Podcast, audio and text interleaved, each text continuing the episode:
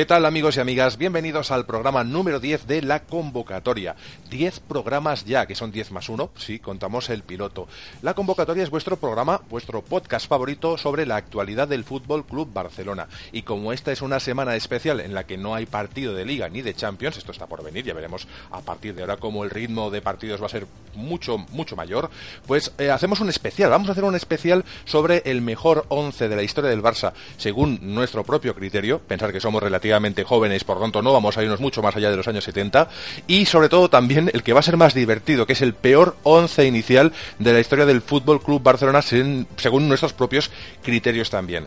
Vamos a hablar también de alguna noticia que ha sucedido durante estos días sobre lesiones y demás, virus FIFA y otras historias que no voy a adelantar, sino que vamos a ir comentando sobre la marcha. Ya sabéis, si sois del Barça, estáis convocados.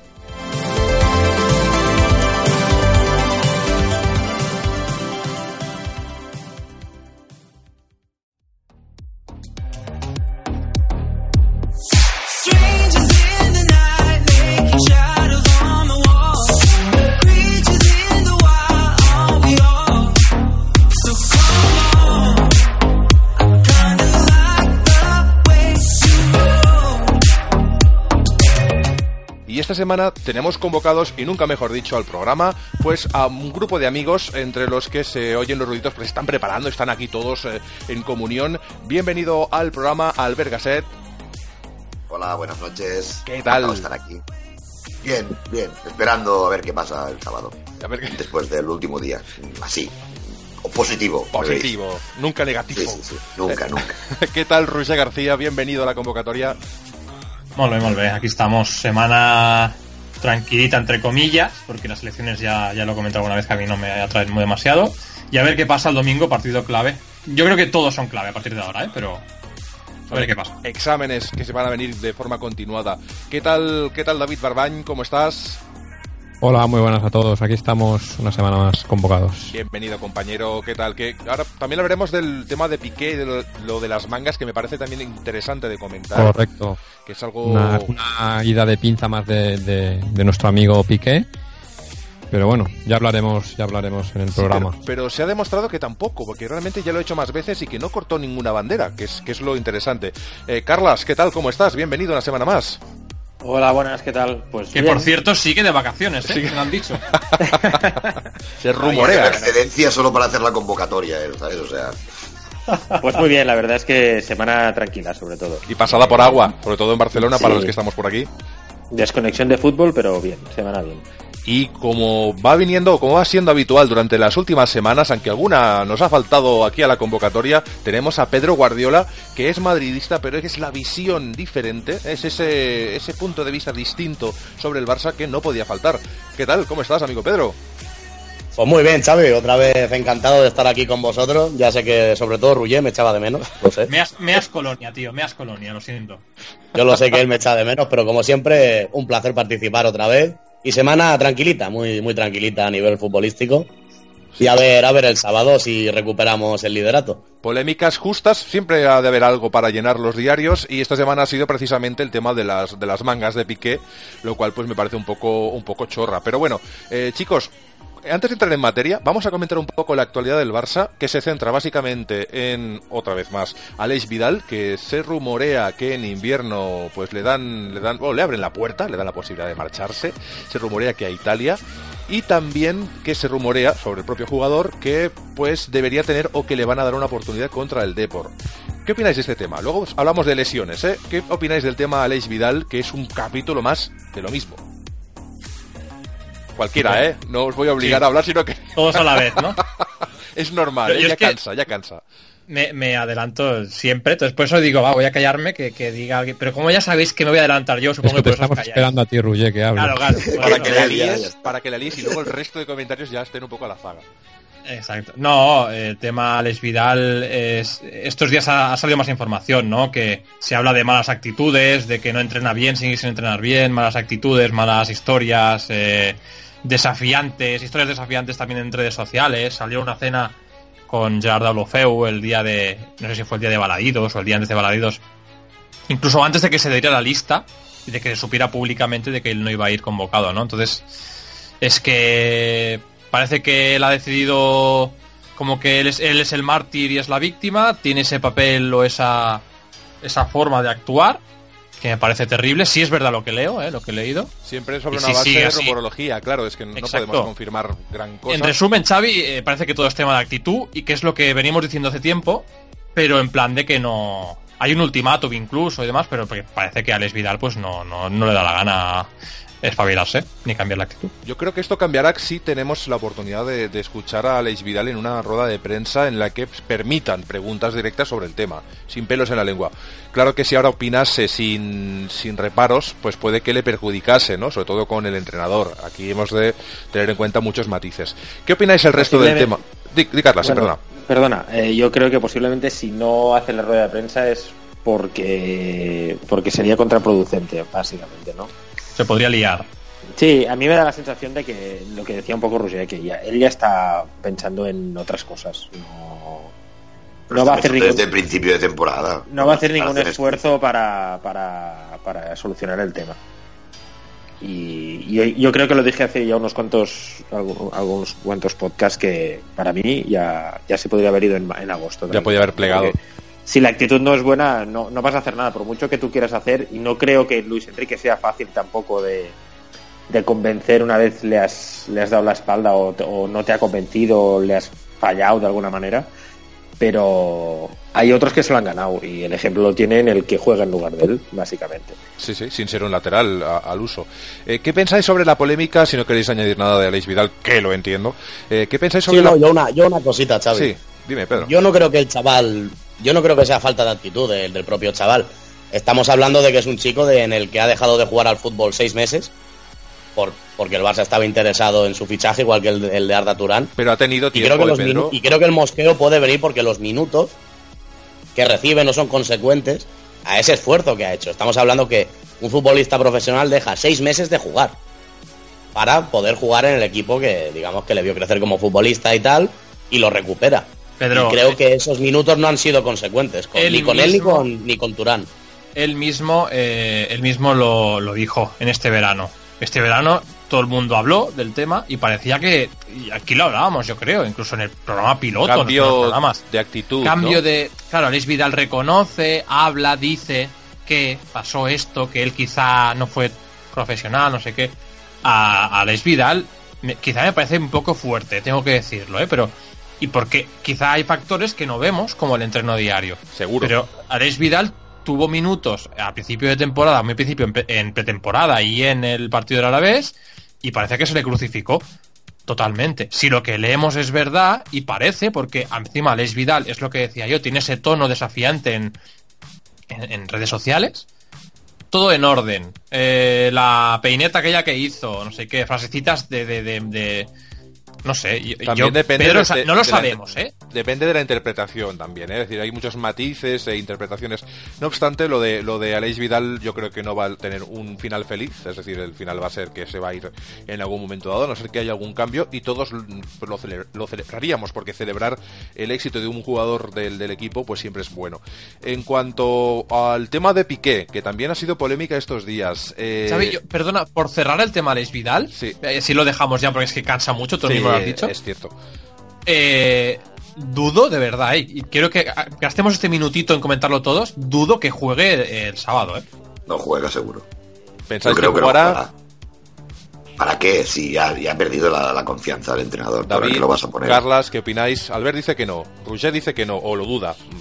pongamos un 80% no, Roger. Sí, sí, exacto. No lo niego al 100%, pero lo dudo David. mucho, la verdad. me sorprendería mucho que jugara, la verdad. Se, ha salido en titular, pero hoy estaba leyendo el Sport tranquilamente a la hora de comer y ponía que se, se rumorea que va a tener una oportunidad, es decir, que debería tenerla, pero claro. Yo creo que sí va a jugar, no, hay otro. Bueno, jugó Rafiña, ¿no? ¿Rafiña se ha tocado? No, Rafiña está bien. Jugó Rafiña no hace mucho o hizo ese invento de poner a Rafiña. Ya, pero no tienes ninguno, ¿eh? Ni el diestro. Bueno, sí, el zurdo puedes poner a Diñe, pero yo creo que sí va a jugar. Le van a dar la oportunidad la última seguramente. Pensar que en el, en el B no hay nadie de garantías tampoco, ¿eh? y en el A, en el primer equipo, no hay nadie de garantías que se la haya probado ahí. Y que, a ver, ¿a quién pones? A André Gómez, lateral derecho. Es que no, es que realmente. pero, pero, pero es que dudo mucho. Exacto, es lo que veo, pero es que de verdad me sorprende. Yo estoy. La palabra, la frase que yo quería transmitir realmente es la que ha dicho David. Me sorprendería, más que dudaría, me sorprendería realmente que, jugara. Pero ahí está Luis Enrique para ver qué, qué, qué idea, porque mm, me sorprendería por un lado, pero por el otro digo qué solución hay, ¿no? Se desvelará este fin de semana, por supuesto. Lo más triste, lo más triste de, todo esto, ya para acabar, sí que lo que es que el Barça tenga este problema en un lateral que, el, titular, el lateral titular sea un centrocampista que viene de la cantera mm, y, que se le haya reubicado allí y que el suplente eh, no cuente para nada. Es triste que llegara a estas situaciones, la y verdad. Que, y que el mejor lateral derecho del mundo esté cedido en el Sporting. También es otro. Eso sí que se Lo que pasa es que esto ya lo hablamos un día. En verdad, el, otro día estaba viendo un reportaje sobre el Dream Team de Cruyff, de, que hacían un reportaje de 25 años de la primera liga de Cruyff y en teoría lo que, lo que hablaba Cruyff es que su idea es que los laterales tenían que ser centrocampistas reciclados, porque en verdad su, su, función es totalmente ofensiva. Para defender ya está en el resto. Ya están los dos centrales y el mediocampista así más, más un poco defensivo. Un Busquets. Si, os acordáis... en, su momento. correcto, en el Dream Team jugó Goico de lateral, Eusebio de lateral, Mm. gente que eran totalmente medio centrocampistas. O sea, el concepto de Sergi Roberto como lateral no es una bueno, es un invento de no jugó de lateral lateral a ver Carlos que, sí, sí, sí, estaban Ferrer y Sergi algún partido sí algún partido sí, pero los laterales los laterales titulares eran eran Ferré y Sergi Barjuan que, yo recuerde o sea así que hombre pero Ferré quizás un pelín un poquito más avanzado en, tiempo quizá, pero yo recuerdo a, claro, yo, yo, soy bastante joven, no, no tenía ningún tipo de, de idea ni de que era una pelota, bueno, una pelota quizás sí, pero el fútbol no. Yo recuerdo, claro, un poquito más avanzado al, al Chapi como ya el lateral más marcado, o sea, lateral lateral.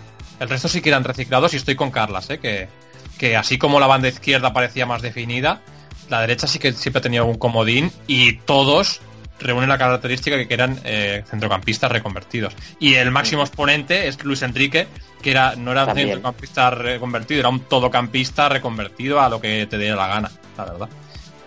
Sí, sí. Pues chicos, yo creo que lo de, pasando al tema de, mm, sobre todo de, de, Piqué, eh, yo creo que no hay noticia, es lo curioso de todo esto. Yo creo que no hay noticia porque se demostró, incluso, incluso el propio director de, de, de sí, del año, se disculpó pero es que, es que realmente si vemos las mangas se mostró por televisión, yo no sé de, por, dónde explotó o desde dónde explotó todo esto, pero es, es real que, que eh, ¿cómo te diría? Eh, la, la, polémica en sí no es polémica, no existe, no se ha cortado ninguna bandera. La versión de la, de la camiseta de la selección española de manga larga no, tiene banderas en las mangas y que Piqué se corte las mangas no es la primera vez, con, sobre todo si tiene un protector interior que es del mismo color y, que da el pego. Sí, Xavi, aquí, aquí el tema es que, eh, bueno, ya lo sabemos, ¿eh? Gerard siempre juega con las mangas largas, siempre. Cuando se lo puso, eh, salió la noticia, ¿no? Supongo que, que la habéis leído todos, que, que decía que él estaba molesto con esas mangas que eran como de una talla, la camiseta no le daba bien, o las, mangas eran como de estas de licra muy elástica, pero, pero que le, le, apretaba mucho los brazos y pidió cortarlas. Pero lo más, lo más eh, increíble es que Sergio Ramos, que está a su lado en el campo, señores, llevaba manga larga y no tenía banderitas, ni tenía nadie nada. Dijo nada no, ¿Nadie se dio cuenta? Son, son acusaciones unidireccionales, es decir, aquí lo que están diciendo muchas veces o haciendo es, es buscar la polémica donde no la hay. Aquí, tal cual vino la polémica, eh, con el resultado que tuvo que fue que, que, Piqué avanzó el anuncio de que va a abandonar la selección con 31 años, creo, eh, pues obviamente eh, se acabó, se acabó este tema, la gente incluso se arrepintió de haber dicho según qué, las imágenes de televisión demostraron que no había polémica, que no se cortó ninguna bandera, y por lo tanto, acabó ahí. Acabo ahí. Yo, creo que si quería no jugar más, yo habría parado ya. Sí, bueno, igual, igual si ya se ha comprometido para jugar eh, las próximas competiciones. Sí. Si tú estás harto, yo cojo y digo, mira, uh, aquí os quedáis. Bueno, me, me Aunque la liado él solo, él también, él la ha ido liando también. Sí, ¿eh? liado, pero tiene cierto compromiso, yo creo que quedaría feísimo decir adiós Pero no, pero se le están achacando ahora de decir, no, lo hace para jugar más, para ganar más dinero, no sé qué. es que. No, sí. no lo mírate, un- mírate un chiringuito por la noche. Ya verás. claro, porque- ¿Qué dices? Ya, ya, ya, hombre, pero es que, que miras, Albert. Sea, Claro. Sí, yo, yo- yo lo miro todo, yo, yo, yo soy una persona de mal dormir.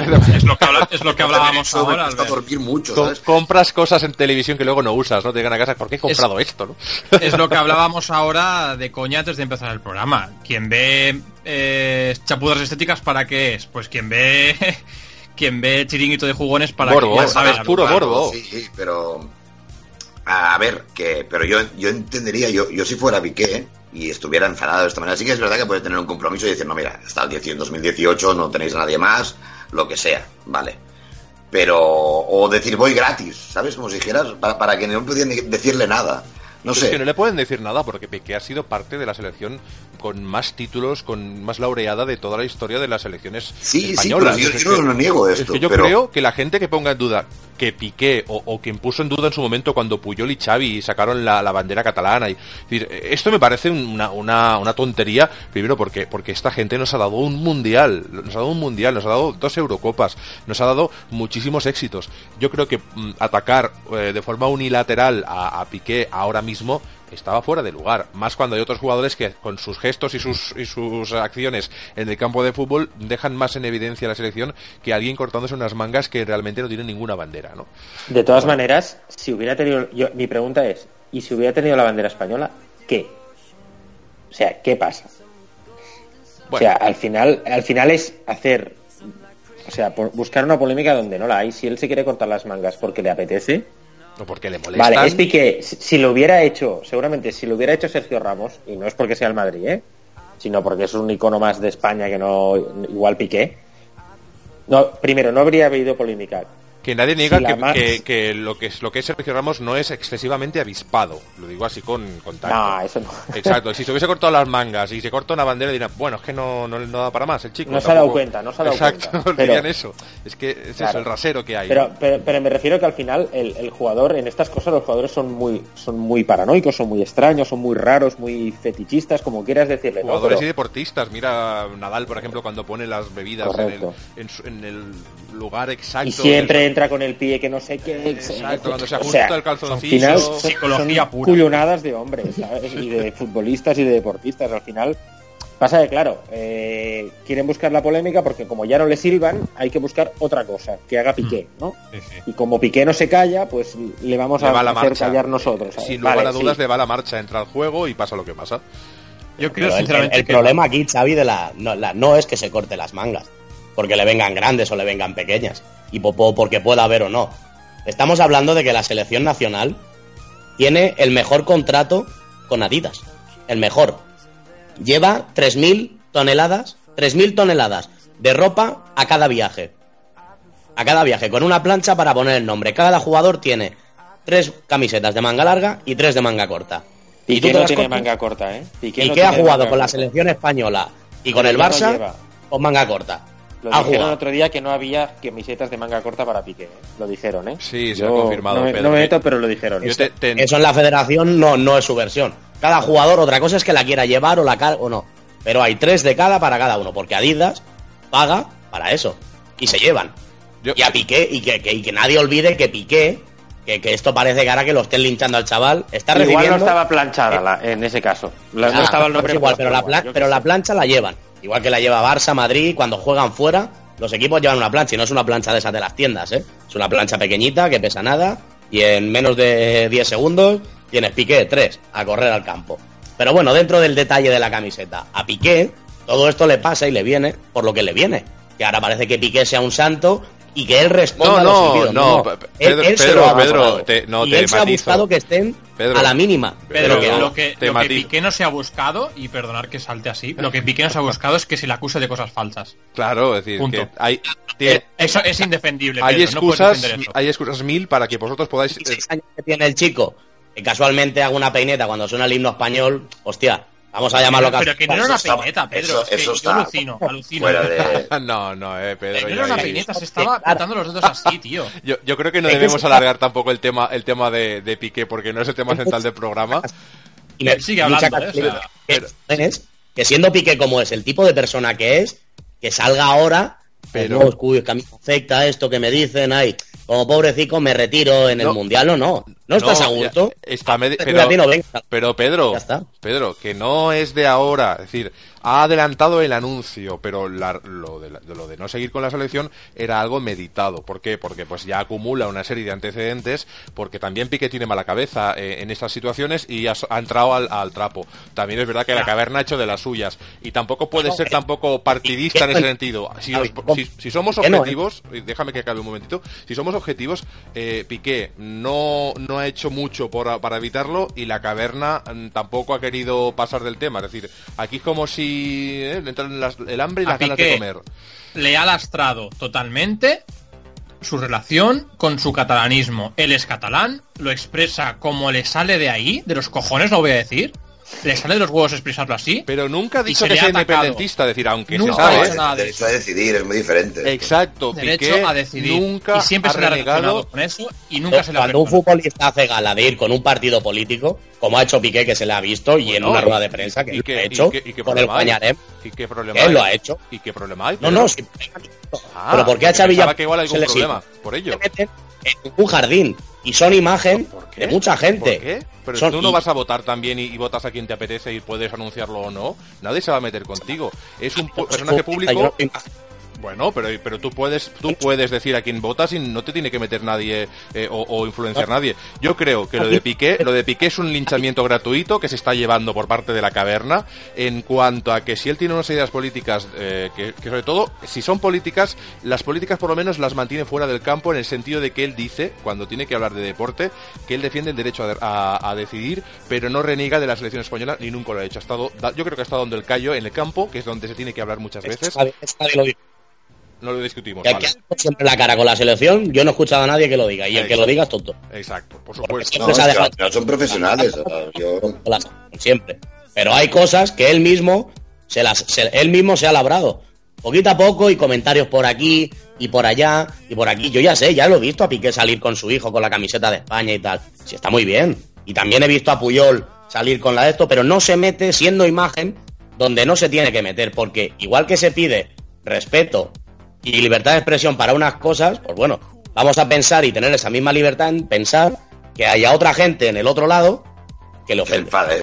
Mira, O que le pero, ofender. pero Espera, si se enfade y que periódicos, pero yo voy a poder expresar mi opinión política donde Una me dé la cosa, gana. siempre y ahora me vais a decir, chicos, me vais a decir- no. espera, Pedro, por favor. Bueno, ahora me no vais a decir, No puedes. eh, Chicos, lastrar. me vais o- a decir, Sí, di, di, Ruggeri. perdona, me vais a decir ahora todos que toda España Silva Piqué por el todo empezó contigo, por el gapo que le tiró a uno en la, en la, en la, la pipa que le tiró a no sé quién, porque se reía no sé cuánto con los colegas haciendo trastadas.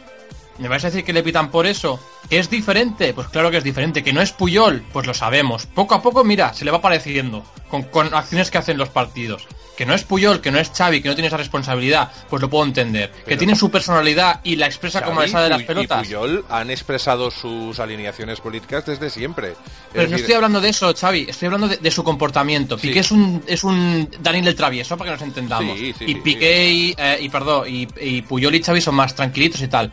¿Creéis realmente, porque es de lo que se habla, de que Piqué ha hecho en mil y una, pero en mil y una de qué? Al Madrid, a compañeros de no sé qué, y por eso se le pita?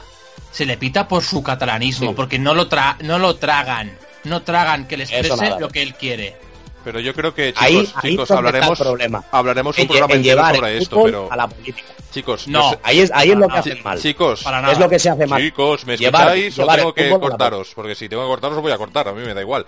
Pero deciros que Vamos, hablaremos vamos. algún día sobre este tema de política y fútbol, que me parece muy interesante, pero creo que un hemos, podcast hemos- de ocho horas. hemos agotado ya el, el crédito para el tema político y Piqué. Eh, está claro que Piqué se lo ha buscado en, en parte, pero también es injusto que se le siga pinchando por cosas que ni siquiera ha hecho. Es decir, aquí ah, sí que se lo ha buscado porque cosas, no, y, no, y no tema político, sino pues actitudes suyas no han sido, incluso en el Barça. En el Barça tuvo una, una temporada que, bueno, aparte de romper la puerta de su coche y hacer locuras por ahí y desaparecer del campo, que tuvo un par de años reguleros, con Guardiola no hemos de ir muy lejos. Con Guardiola ya se rumoreaba que se, se iba fuera, ¿de acuerdo? Es decir, hubo ese rumor. Pero no obstante, con todo y con eso, eh, yo creo que el- la ideología política ah, él no puede ocultar lo que es y de dónde viene. Entonces, pero yo creo que en el campo tampoco oculta por quién defiende o qué colores defiende. Y en, y en la selección española yo creo que nunca da un paso atrás, así de claro. Pero bueno, chicos, yo tampoco quiero polemizar más con esto, yo creo que esa polémica del corte de las mangas se fue de madre, incluso quien la inició ha pedido perdón y eso es un Sí, pero es significativo. Xavi, realmente no, no, no la inició el AS, sino que el AS se hizo eco exacto. de algo que se empezó en las redes. Eso, es- eso es realmente es incontrola- incontrolable. Porque alguien que comparte algo en las redes, que suele recompartirlo, para que me entendáis, no es alguien que contraste o que o la mayoría no lo debe Te contrastar. sumas al carro, te sumas al carro de- Te sumas, mira Piqué, Piqué ya se relaciona con historias, eso que se lo ha ganado él, ¿eh? Piqué ya se relaciona con historias de España, de no sé qué. Sí, sí, sí, se, se- Pues ya está, se ahí se corre a la pólvora. Y cuando empieza a aparecer en medios donde no contrastan las historias y medios potentes que lo comparten en su o lo publican en su en su página web, pues ahí está el problema y eso es lo realmente grave, que, que profesionales de la comunicación no eh, contrasten una información que llega de las redes y la publiquen Es a mejor es- obtener visitas gratuitas. Es por- visitas, todo visitas. Es to- todo, todo el periodismo está así, solo visitas. Y ya está, no, hay periodismo de verdad. ya. Titular y visitas. Luego ya contrastaremos lo que acabo de, de- de poner como titular en mi portada de diario que leen millones de personas. Es Y ya pediré perdón realidad. en una editorial donde hablo no sé qué, digo no sé cuántas excusas y en la última línea de un resquicio no sé qué digo te pido disculpas. Que conste ¿Eh? es que lo que ha dicho Pedro tampoco está falto de razón en absoluto, que tiene razón No, en muchas cosas de las que ha dicho, ¿eh? Por supuesto. Es decir, aquí mm, todos tenemos mm, una parte de razón, pero lo que no tiene razón es de ser es este periodismo amarillento y, y asqueroso que a veces nos encontramos y del cual no- nosotros pues eh, nos sentimos un poco avergonzados. Eh, volviendo a lo que es el tema de los que estábamos hablando, lesionados. Tenemos lesionados a Sergi Roberto, que es duda seria contra el Depor, que recordemos que juega este sábado. Eh, la hora no me acuerdo, pero lo miro en un Es- segundo. Es baja segura. Es baja- segura. Cuatro y cuarto. Sí, sí, sí, sí, baja segura. Ah, pues, pues mira, pues es baja segura. A las 4 y cuarto de la tarde, este día Cuatro y 15, cuarto. eh, tenemos lesionados a, también a Jordi Alba, También baja segura. Exacto. exacto. Y duda para el City. Eh, duda para el City. Messi se comenta que ya está entrenando con el grupo, por lo tanto, podría, podría entrar, aunque yo lo veo un poco justo, al menos para el De hecho, Depor. Xavi, eh, Messi y un Titi se dice que tocan balón ya y que están... Un Titi lo Messi veo... no llegará, pero, pero. Messi están tocando ya balón. un Titi lo veo más, más eh, o como en un margen mayor para poder entrar. Veremos si Luis Enrique eh, entiende o qué importancia le da a este deportivo, porque claro, hay que ver pues si se lo toma más en serio, si cree que es un partido un poco más de, de trámite, pero es que últimamente los partidos de trámite del Barça se están atragantando, así que yo andaría con bastante cuidado ¿no? en, en esas decisiones a tomar. Eh, Y contra el Deportivo, eh, Carlas me lo confirmará porque siempre suele ser el que tiene más memoria en esto. ah, el Deportivo, los dos últimos las dos últimas visitas al Camp Nou, no sé si fueron 2 a 2 y 1 a 2 o algo así, o 2 2 las dos veces, no sé si te, Dos- si te creo que 2-2 las dos veces, sí. Una con la liga ya ganada casi. Exacto. Bueno, no, con la liga ganada y el año pasado también nos empató, creo. Sí, sí, Bueno, sí, o sea que cuidado. También adelantar que Mascherano parece ser que, es, que va a firmar hasta 2019, se rumorea, es un, es un run run. Me alegro de que por fin Mascherano tome la decisión de mantener o de ampliar ya, un contrato. ya estaba bien ya, porque también en Mascherano... Ha estado si se flojito, centra. pero bueno, pero bueno, sí, pero yo creo que el, todo su, su historial en el Barça le avala, ¿no? O al menos, mira. Sí, sí, eso sí, pero se ha estado como medio columpiando durante este tiempo, ¿eh? Sí, bueno. O sea, eh, esperando esta renovación ha estado como muy out realmente de- del- del equipo, creo. Otro bueno. jugador del cual se comenta que el Barça tiene preparado, de hecho es una noticia de Sport, pero se han hecho eco otros medios, eh, se rumorea que el Barça le prepara un plan especial para tenerlo ya de por vida y una vez se retire eh, incorporarse al staff técnico pues en diferentes líneas donde él podría pues eh, influenciar, ¿no? Tema de masía, cantera o bueno pues cuerpo técnico a otros niveles. Buena noticia. Realmente veo a Mascherano en Argentina, ¿eh? Algún, algún año lo veo en Argentina. Yo, yo mira, porque lo más o menos podemos visualizar un poquito cómo es él de personalidad y tal, y yo creo que le veo algo en Argentina antes de retirarse, creo. Sí, no, no, no, no lo vería mal y además que es su tierra y todos tenemos esa morriña Exacto. especial de allí donde somos, no volver y, y al menos un añito disfrutar de, de, bueno, de esa liga que nos vio crecer o, o nacer como futbolistas. Eh, chicos, vamos a empezar el, el, el qué, ¿no? El qué de este, el, el gran motivo de este programa de hoy, que viene a ser el 11 ideal histórico que no tiene por qué ser eh, universal, ¿eh? el que nosotros creemos porque los hemos visto jugar, porque nuestros padres nos hablaron o porque sencillamente nos da la gana, y también el 11 eh, terrible, yo lo llamaría el 11 terrible, ¿no? El 11, peor 11 que recordemos de jugadores realmente que a mí me ha costado mucho hacer el 11 terrible y te prometo que lo que he hecho al final es borrar lo que había escrito y lo diré a lo que me venga a la cabeza, porque realmente hay jugadores que prácticamente no vi jugar. Y claro, como eran tan malos, prácticamente no jugaron. Pero sin embargo, tengo uno muy claro de delantero centro que pondría en el peor 11, que es Dugarry. Eso ya lo adelanto. Eh, chicos, vamos a empezar con esto, si os parece bien. Y eh, como ha estado más callado y le toca por hacer cuentas, David, dinos tu 11 ideal, yo diría el de- del Barça, ¿eh? Y vamos a hacerlo más o menos por orden, ¿no? Si os parece bien, empezamos por portero y luego vamos yendo a las posiciones de delantero, un poquito en ese orden de, de abajo a, arriba. David, ¿a quién Pues, pondrías mira. por- tu, portero ideal? Yo, mm, mi portero ideal, Valdés. Estoy hablando de jugadores que yo que yo conozca y, haya visto jugar. Eh, mi formación sería un 4-3-3 y te la digo rápidamente, ¿vale? Para no alargarme mucho.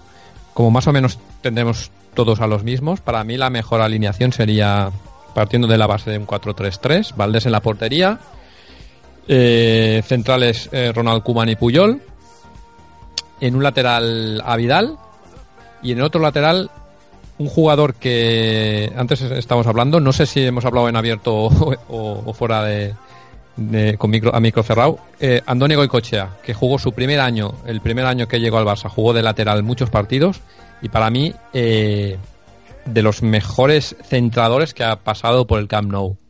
Eh, no sé si lo recordáis, esas pelotas que ponía Magnífico jugador. a esos centros con rosca espectaculares por la derecha.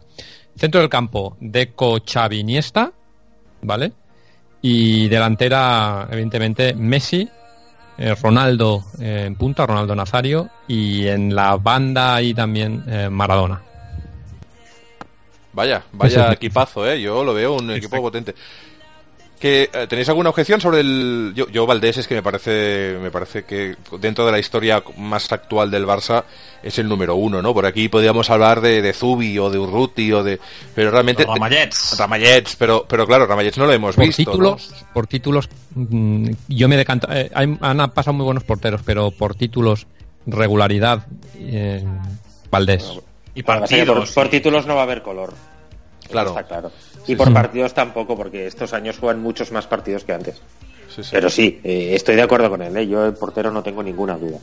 Exacto. Del resto, ¿os ha sorprendido alguno? Porque, bueno, Kuman es que nos dio esa primera Copa de Europa y yo creo que está en el, en el recuerdo de todo el mundo, ¿no? A, a mí me ha sorprendido Deco. Porque veo un, un centro del campo con. con- yo, eh, mi análisis técnico, ¿eh? Porque por nombre brutal, pero veo un, un medio del campo poco equilibrado. Es, es lo único. Pero Porque claro. Deco no lo veo. Claro, pues pero ahora mismo- el mío vas a flipar. Pero no es Ya, cuestión de pues- equilibrio, Roger, sino claro, al final no, no, no harías, o, o sí, ojalá tuviésemos ese equipo con, con todos los jugadores jóvenes, ¿no? Oh, santo desequilibrio, ¿no? De- de- Deco ese- fue el primer, o reconvertido también, pero fue el primer eh, gran mediocentro defensivo que apareció en Can Barça eh, Pero, pero no después jugaba de- de. del fichaje de Davis, mm, que fue el primero.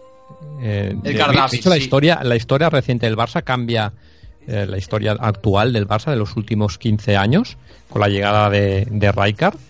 sí, Cambia a partir de la llegada de Davis en aquel mercado pique. de invierno. Ese Barça se iba a pique. Eh, que acabó segundo aquel Barça, recordar lo mal que empezó y de acabó 18 segundo. puntos que iba del Madrid, acabó segundo. ganando, Eh, al Bernabéu, ganando en el Bernabéu. Exacto. Y a partir de ahí se, se, se encuentra esa figura que en el Barça había estado, pero muy mm, que sí, que sí, ¿no? En- aparece esa figura eh, de mediocentro defensivo que la continúan, como he dicho, mm, después de Davis, Deco, eh, luego aparecen Busquets y compañía. Y es una figura que, que sobre todo, aparte de, de lo que puede hacer defensivamente, es la que da libertad total a Xavi. Xavi renace también con la figura de este medio centro defensivo. Lo libera, exactamente. Lo libera. pero yo, chicos, ah, cuando acabes, David, te, te discreparé, ¿eh? Porque No, no, acaba adelante, porque- adelante. Claro. No, David, yo simplemente, am, yo, yo a Deco era, eran mis primeros años de saber lo que era una formación, de saber lo que era el marcaje de no sé qué, los desmarques de, de ruptura, o sea, era cuando yo tenía un poquito de noción. Y realmente Deco nunca jugó de pivote defensivo. Eh, era un- jugaba era- al loro, era ¿eh? Al loro ah, voy, voy a decir. ya, la de Deco. Lo que, mm, mm, pero, Jugaba de Iniesta, fue el anterior Iniesta. El Mm. último Pero- Iniesta antes de Iniesta. Porque en el pivote, ojo nombres, que son para el 11 terrible, yo creo. Hay más terribles que ellos, pero de, de- de pivotes teníamos a Edmilson, Mota, Edmilson. incluso Márquez. Mota Pero- fue un gran bluff, eh, es- Pero ¿quién acabó jugando? Eh, eh, Roger, ¿quién acabó- eh, al final no jugaban ni Mota eh, ni Edmilson. Al final los titulares acababan siendo Deco, Xavi y Iniesta o no quién, no sé qué más había. Se, jugaba con, con- tres centrocampistas ofensivos, pero que tomaba ese rol de mediocentro más defensivo, de, sobre todo de, de- de- cortar balones, de tirarse al suelo, de un poquito pulpo, era Deco. Sí, yo creo que sí, que era el jugador oscuro, ¿no? El que, el que hacía el trabajo el desagradecido, pero que en realidad era muy agradecido. Oxigenar el resto del campo, Era- eh, cortar balones. dotado técnicamente a un nivel que yo creo que no se ha vuelto a ver aquí en Can Barça. Un jugador que le daba una pausa al juego brutal. Bueno, pausa básicamente porque él, yo creo que a más de, de 8 kilómetros por hora no podía correr. pero, pero de ahí a, que era un jugador de trabajo oscuro, digamos. Yo no lo recuerdo así, pero claro, también os digo, eran mis primeros tiempos. Yo no lo recuerdo así. Lo recuerdo un jugador más creativo, más. eh, aparte, jugaba de interior, de- de interior izquierdo. Recuerda. Roger, que, que Sí. Deco tuvo partidos en los que el resto fallaron, partidos malos del, del Barça, en el que se puso el equipo a la, a la espalda y se ganó el partido por sus, no iba a decir cojones, pero ya lo digo, porque ya lo he dicho. Pero, pero eso, eso es algo que hoy en día he hecho en falta un poco, eh, excepto cuando hablamos de Messi, que Messi es capaz, ¿no? Y lo que hizo el otro día Piqué, pero excepto estas dos honrosísimas excepciones, el Barça de ahora peca un poco de falta de, no sabía decirlo, ¿no? De, de- de narices o, o es como que... Hace tiempo que le pasa esto al Barça. Sí, sí, por supuesto, ¿eh? no es un problema de ahora. En cuanto a las alineaciones, ¿quién quiere ir después? ¿Quién se atreve a El soltar? merengue, el merengue. El merengue. El merengue. el merengue que me toca. Venga, va, el me- Fernando Hierro. Pero no, vamos del Barça. Redondo. Ah, estamos, estamos en un programa del Barça. Pedro tiene que. eh, y como y además me, me interesa mucho qué jugadores va a nombrar. Venga, Pedro, empezamos por Pues el mira. portero. El portero para mí me parece que no la, y me parece me sorprende que ninguno lo haya dicho. Para mí eh, Ruth Hesp. Ruth Hess tuvo. el- Porterazo, do- porterazo en el Barça como me parece como ninguno. Claro, Pedro, es que solamente lo ha dicho David en la alineación de y Sí. Roger, pero bueno. No, pero- diciendo- no. Ah, no, pero yo tampoco. pues Pero nada. diciendo los, no, diciendo los nombres que algunos, Ramayé están, los Zubizarreta, pero este na- no lo escuchaba nadie. Sí que es cierto, ¿eh? Yo te, te doy toda la razón, Pedro, ¿eh? un primer año. fue un fue un jugador que le dio una estabilidad un poquito al Barça después de bueno después de Ges mirar lo que vino que nadie de... luego Ahora los no- diremos. Ahora antes, los diremos ahora. no, Hostia, es Víctor verdad. Bahía, Víctor Bahía. acuerdo. adelantemos Bahía. nombres para el 11 terrible pero vienen nombres después de Ges bastante lo añoramos eh yo creo que tiene razón ahí Pedro eso como para poner el 11 ideal del Barça no sé pero para un nombre destacado pues le doy Sí. la razón a Pedro eh Sí, es verdad. totalmente Ruth Hess fue un gran portero que al segundo año un poco ya bajó su intensidad, pero bueno, eh, fue ese gran desconocido que además fue un. Y tío- caía bien. Caía bien, un tío majo. un, un, una- un hallazgo de, de Bangal, de hecho. Vamos a la, a la defensa, Pedro, ¿qué te parece? Vamos a empezar, yo qué sé, por el lateral izquierdo. Pues en el lateral izquierdo me parece que para mí no habría discusión Sergi Barjuan. Yo creo que también, ¿eh? Yo, yo ahí soy partidario. De los mejores laterales que hemos tenido, aparte del propio Vidal, yo Gio Van, Bronckhorst también me parece un grandísimo jugador. Nunca abrió la boca para quejarse de nada, cumplió siempre que estuvo aquí y fue un muy buen jugador en, en su etapa, ¿no? Barcelonista que vino para una cesión concreta. Exacto. Y Dijo que había venido un poco descontento. Dice, ah, yo en seis meses estoy en Londres otra vez. Pues mira. Sí, sí, sin lugar a dudas. Eh, lateral derecho, ya que estamos con los laterales. Lateral derecho lo tengo difícil y me costaría decidirme entre Chapi o Dani Alves, pero me quedaría con Dani Alves. Sin lugar a dudas. Chapi fue un magnífico jugador y Dani Alves es que yo creo que, eh, a pesar de sus centros con el zapato cambiado, era un jugador Sí. que era diferente. Yo creo que un jugador así no lo vamos a ver más en mucho tiempo, ¿no? Salvando el No. maravilloso Sergi Roberto, que está haciendo cosas muy buenas, y con su gracia a la hora de centrar, que realmente se le da muy bien, y ese esfuerzo que tiene, pues la verdad que se merece esa, esa titularidad. Centrales. Tampoco es fácil. Centrales, ¿eh? pues también sin discusión, Puyol Kuman. Puyol Kuman, de acuerdo. No está mal, Puyol Kuman yo creo que también son dos jugadores que han marcado la historia del Barça y, y vamos. Eh, vamos un poquito más para arriba. No sé si aquí lo has distribuido por algún centro defensivo, si no te dejo he decir. puesto 4 4-3-3. Pues adelante, te dejo decir la En línea el, medio, medular. en el medio campo, en el medio campo ya con honor a mi apellido, Guardiola, Xavi, Iniesta. Hombre, yo creo Eh, que... yo- me, me parece que yo Lo soy del compro. Madrid y no lo sabía. Lo ¿eh? Tiene casi mi alineación clavada, o sea. Yo lo compro. El medio campo lo compro entero. Es, es maravilloso, sí, sí, es un- uno de los mediocampos. Este sí que está descompensado, ¿eh? por eso decías Es que con. Deco estaba descompensado, con Guardiola, Xavi Iniesta más todavía. ¿eh? Claro, Claro, porque no, Guardiola era defensivo. No estamos hablando de un equipo compensado, sino de, de los mejores jugadores en- por línea. No tiene por qué estar en, en- en el punto concreto. Yo creo que. Yo, Xavi, realmente he intentado hacer el mejor 11 eh, en plan con- competitivo. Yo, yo es lo que he pensado, no nombres. Y está, porque- está curioso que lo hayas interpretado así, porque así también tenemos una visión diferente. Vamos un poco más para arriba, porque como es un 4-3-3, eh, ¿a quién pondrías por la izquierda, por ejemplo? Y los tres de, los tres de arriba te los digo de golpe. En el medio Messi, en una banda Ronaldinho y en la otra Cruz. Para mí ahí no hay color. Bueno, bien, no está mal, ¿no? Yo, yo aquí podríamos pensar, porque estuvo, estuvo Ronaldo, aunque solo estuvo un año, estuvo Rivaldo, hay, hay grandes jugadores en esa línea, y aquí me gustará ver pues las, las siguientes combinaciones que vamos a tener. Sin embargo, aunque el- yo creo que el banquillo estaría también poblado por estos, estos magníficos saldos, ¿no? Eh, tendríamos ahí a Rivaldo y además. Yo creo que ha hecho una gran alineación, Pedro, ¿no? Yo creo que está muy Sí, bien. totalmente de acuerdo. Pues, Yo tengo siete igual. Bueno. siete igual. Yo, yo- yo- me cambian Siete. dos. Me cambian dos solo. Bueno, tres, perdón, es verdad, tres. Valdés, porque tengo Valdés. Va- vamos con, con Rouget, si os parece bien. Como son parecidas las vuestras, así contrastamos. Rouget no debe tener lo mismo porque ha ido punto por punto, es decir, posición por posición. Y también va a ser curioso ver quién ha seleccionado él, ¿no? Portero, Rouget. Venga, eh, Víctor Valdés. Falta Lus- ¿L'Hospitalet era o de dónde era? Sí, ¿no? Sí, la sí. Pantera.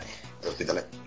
Eh, Víctor Valdés, 4-3-3, eh, ya es el 4-3-3 de... Va- Valdés, que era Del díscolo cuando empezó con. De hecho, estuvo a punto de Con marcharse. Exacto, con Bangal.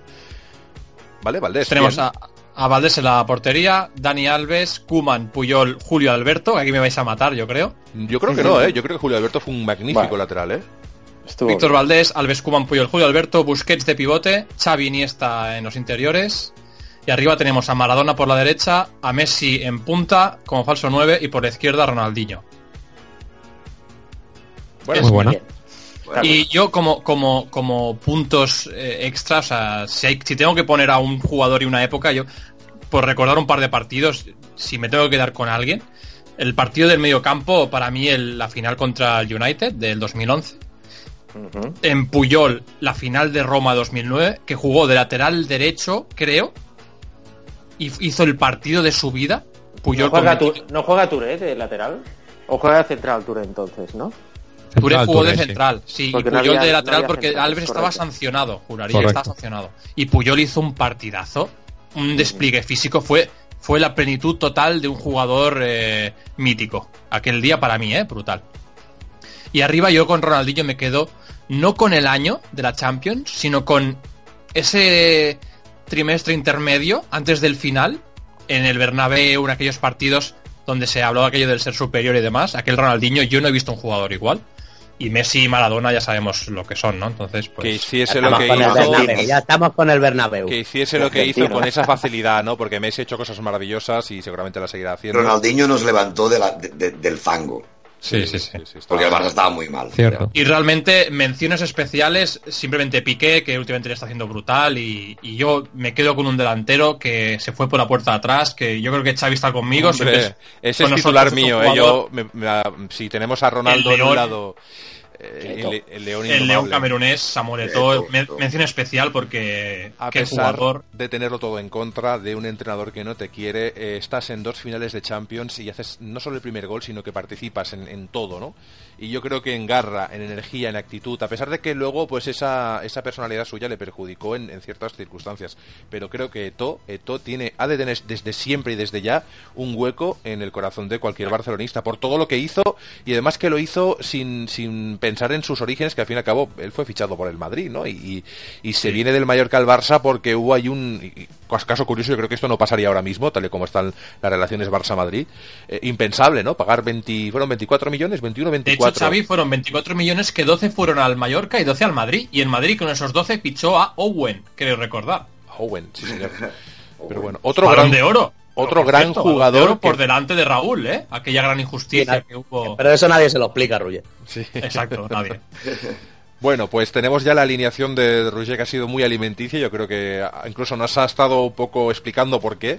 Incluso nos ha dado para una segunda alineación, ¿no? Con esos eh, esas Sí. variantes. Y otros que me he dejado. Romario, que es un jugador único. Sí, Romario, claro, es que es mucha gente buena. etcétera, etcétera, ¿no? Es que el Barça fichaba al, al número uno del mundo y se, y se- al menos durante un año, pero luego los, los brasileños sobre todo desaparecían del, del mapa. Eh, Albert, te ha tocado. ¿Cuál es tu Mm, alineación ya- fantástica Barça? Ya ha salido casi todo, pero bueno, Valdés, Dani Alves, Puyol, Piqué, Sergi Barjugán. ¿Vale? He puesto Piqué porque creo que muy bien. Yo creo que es historia actual Eh. y que disfrutemos muchos años de Piqué, está clarísimo. Guardiola, Xavi, Iniesta y Messi, Ronaldo por en medio y Ronaldinho a la izquierda.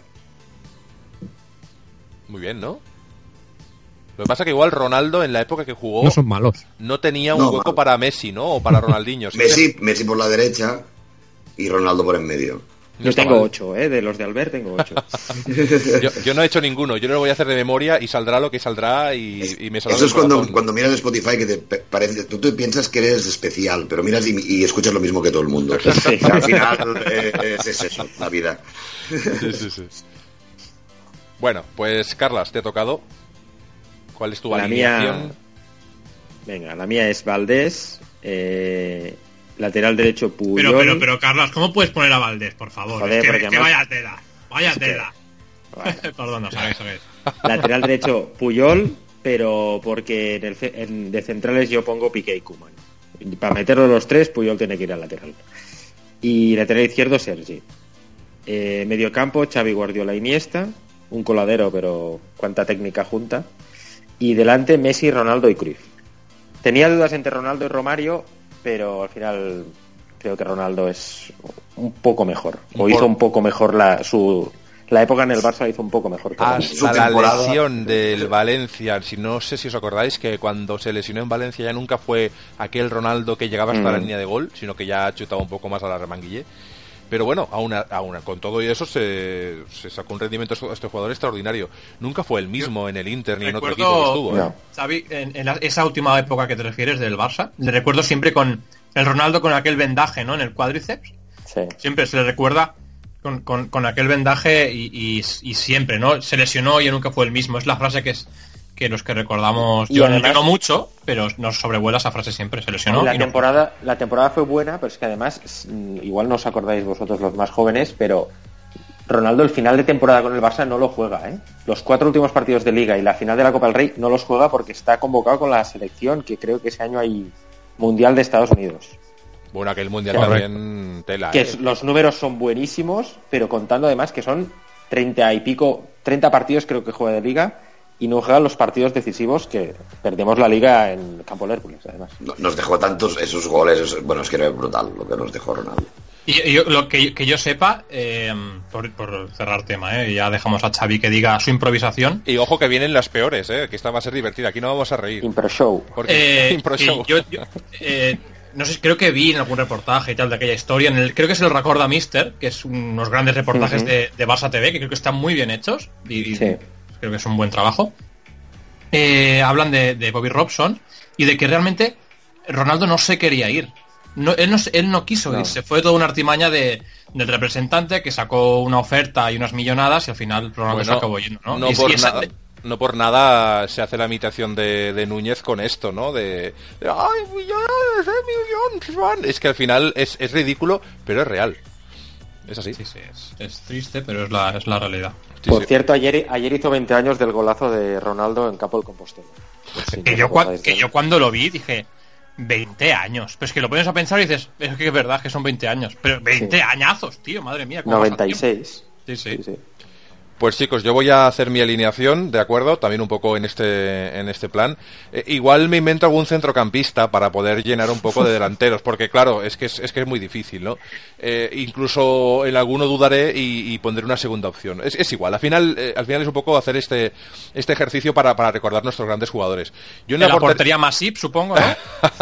en la pobre Masip, a mí me, me parece un chico que, que no merece lo que le está ocurriendo. O sea, esto es broma aparte.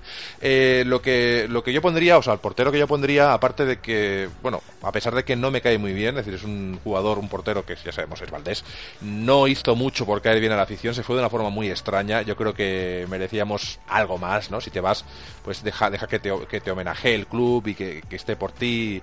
Lo hizo, digamos, regular, ¿no? Tampoco vamos a hacer sangre de algo tan, tan pasado. Pero bueno, Valdés yo creo que es el, el portero número uno en esta situación. Pero yo recuerdo con cariño también, a pesar de sus mm, grandes carencias, a Zubizarreta, porque es una época dorada, ¿no? De Dream Team y a Zubizarreta le haría una mención, un eterno segundo, ¿no? Porque a partir de aquí también está Urruti y tal, pero me pilla un poco más joven y yo ya no viví la época de, de Urruti. Eh, en cuanto a la defensa, podéis cortarme y comentar lo que digo, ¿eh? En cuanto a la defensa, el lateral derecho sí que sí que pondría Alves, sin lugar a dudas, aunque Ferrer pues está en mi, en mi, en mi recámara siempre, porque Ferrer ha sido ese magnífico jugador, era pequeñito, era pero era una, una maravilla. En el otro lado, en, la izquierda, obviamente en la recámara está Sergi Barjuan, y yo creo que es el, el lateral izquierdo histórico del, del Barça, ¿no? Porque luego está Vidal y demás, pero, pero lo que hizo Sergi yo creo que no lo ha conseguido ningún otro jugador a, ese nivel, ¿no? El, el conseguir eh, establecer un equipo tan difícil como era el del Dream Team. Centrales, centrales yo creo que Puyol es obligatorio, es decir, yo creo que Puyol es de primero de Fútbol Club Barcelona. Si hubiese una asignatura, Puyol es, es indispensable, era el alma de este Barça. Eh, nadie, o sea, la gente sí que hablaba de él, pero nadie pensaba que sería o, que llegaría hasta donde llegó y lástima de las lesiones, que incluso pues nos hubiese dado un par de años más o tres de, de calidad. El otro central, dudo entre Piqué y Kuman, de acuerdo, porque Kuman fue maravilloso, esas faltas, ese, ese bueno, todo lo que nos, nos dio, ¿no? Incluso la primera Champions, que es la más importante, ahí abrió la veda, aunque tardó mucho en venir a la segunda, pero es muy importante. Pero eh, Piqué me parece que en la historia del Barça va a ser incluso más importante, por títulos, por, por lo que es, por ser de la casa, por muchas otras cosas. Así que dudaría, yo pondría los dos al mismo nivel. Eh, ¿Por qué? Porque, porque Piqué ha dado mucho, está demostrando mucho, aún le quedan años como, como jugador y Kuman, pues todo lo que hizo, pues obviamente le, le honra. Eh, vamos al centro del campo. El centro del campo es, complicado porque obviamente ha de estar Guardiola por narices. O sea, con Guardiola empezó todo. Yo creo que la piedra angular del Barça Dream Team no deja de ser ese Guardiola barbirampiño delgado, ¿no? Ese chavalín que, que, empieza y que nadie nadie sabe si realmente va a conseguir cosas. Estaba el Guillermo Amor, estaban otros con más galones y se hizo un hueco en un Barça plagadísimo de estrellas y, fue una más, sino pues una de las más importantes. Guardiola yo lo pondría, lo pondría ahí como, como piedra angular. Luego ahí tengo pues un poco el, el barullo de, de, Iniesta Xavi que sin lugar a dudas han de estar ahí y estarán siempre porque yo creo que Iniesta es historia viva del fútbol español y el fútbol mundial. Es que ya no voy incluso ni a acotarlo ni al, ni al Barça ni a la selección española. Yo creo que es eh, un jugador que si no hubiese otros jugadores mediáticos, él debería haberse llevado mínimo un balón de oro, mínimo uno. Y luego pues a partir de ahí lo que, los que queráis. Pero claro, como no vende portadas, ¿no? No, no copa portadas porque es un jugador extraordinario que se centra en su trabajo, pues pasa lo que pasa, ¿no? No hace sí, no hace no, y no sale con, también con americanas extrañas como hizo Messi en su momento, que les honra, ¿eh? que está muy bien. Pero Iniesta es el futbolista eh, espejo en el que, bueno, el que todo el mundo querría ser. Yo creo que Iniesta es el número uno y lo seguirá siendo muchos años después de retirarse. Claro, Guardiola, Xavi, Iniesta. También hay otros jugadores que yo pondría un poquito más atrás, pero bueno, al final da igual. Yo creo que Maradona, por ejemplo, es muy importante en el Barça, porque la época de Maradona es, es, inigualable. Lástima de todo lo que le restó, ¿de acuerdo?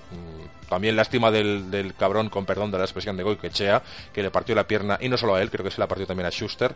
Eh, Schuster también podría estar ahí, pero bueno, también me pillan muy pequeñito, ¿eh? pero yo creo que son grandísimos jugadores. Sí, estos son un poco los que yo bailaría, pero me iría más a Ronaldinho, sin lugar a dudas. Creo que Ronaldinho salvó a un Barça del ostracismo para volverlo a, o devolverlo al lugar que pertenecía. También con Ronaldinho tendría en la segunda posición o, o, en el banquillo muy de cerca a Rivaldo, porque Rivaldo también marcó una época muy difícil del Barça. Y vimos cosas que nunca habíamos visto con Rivaldo, igual que con Romario, igual que con otros jugadores que trajeron magia. Laudru, por ejemplo, en su mejor época del Barça era increíble, era maravilloso. Y Figo también, por ejemplo. Figo, ¿no? Dicho, sí, lo que pasa que Figo, uf, todo lo Valió, yo, digo, yo digo Figo, yo digo Figo y se me quito la gana hasta de cenar. O sea, no... ya, ya, ya, ya, ya. Sin lugar a dudas. Rivaldo, Xavi, perdona que te corte. por la calle. Sí, sí. Rivaldo, comentabas esto de Rivaldo, para mí hizo el mejor gol de la historia, de la historia que yo conozco del Barça, y el gol más importante de la historia del Barça.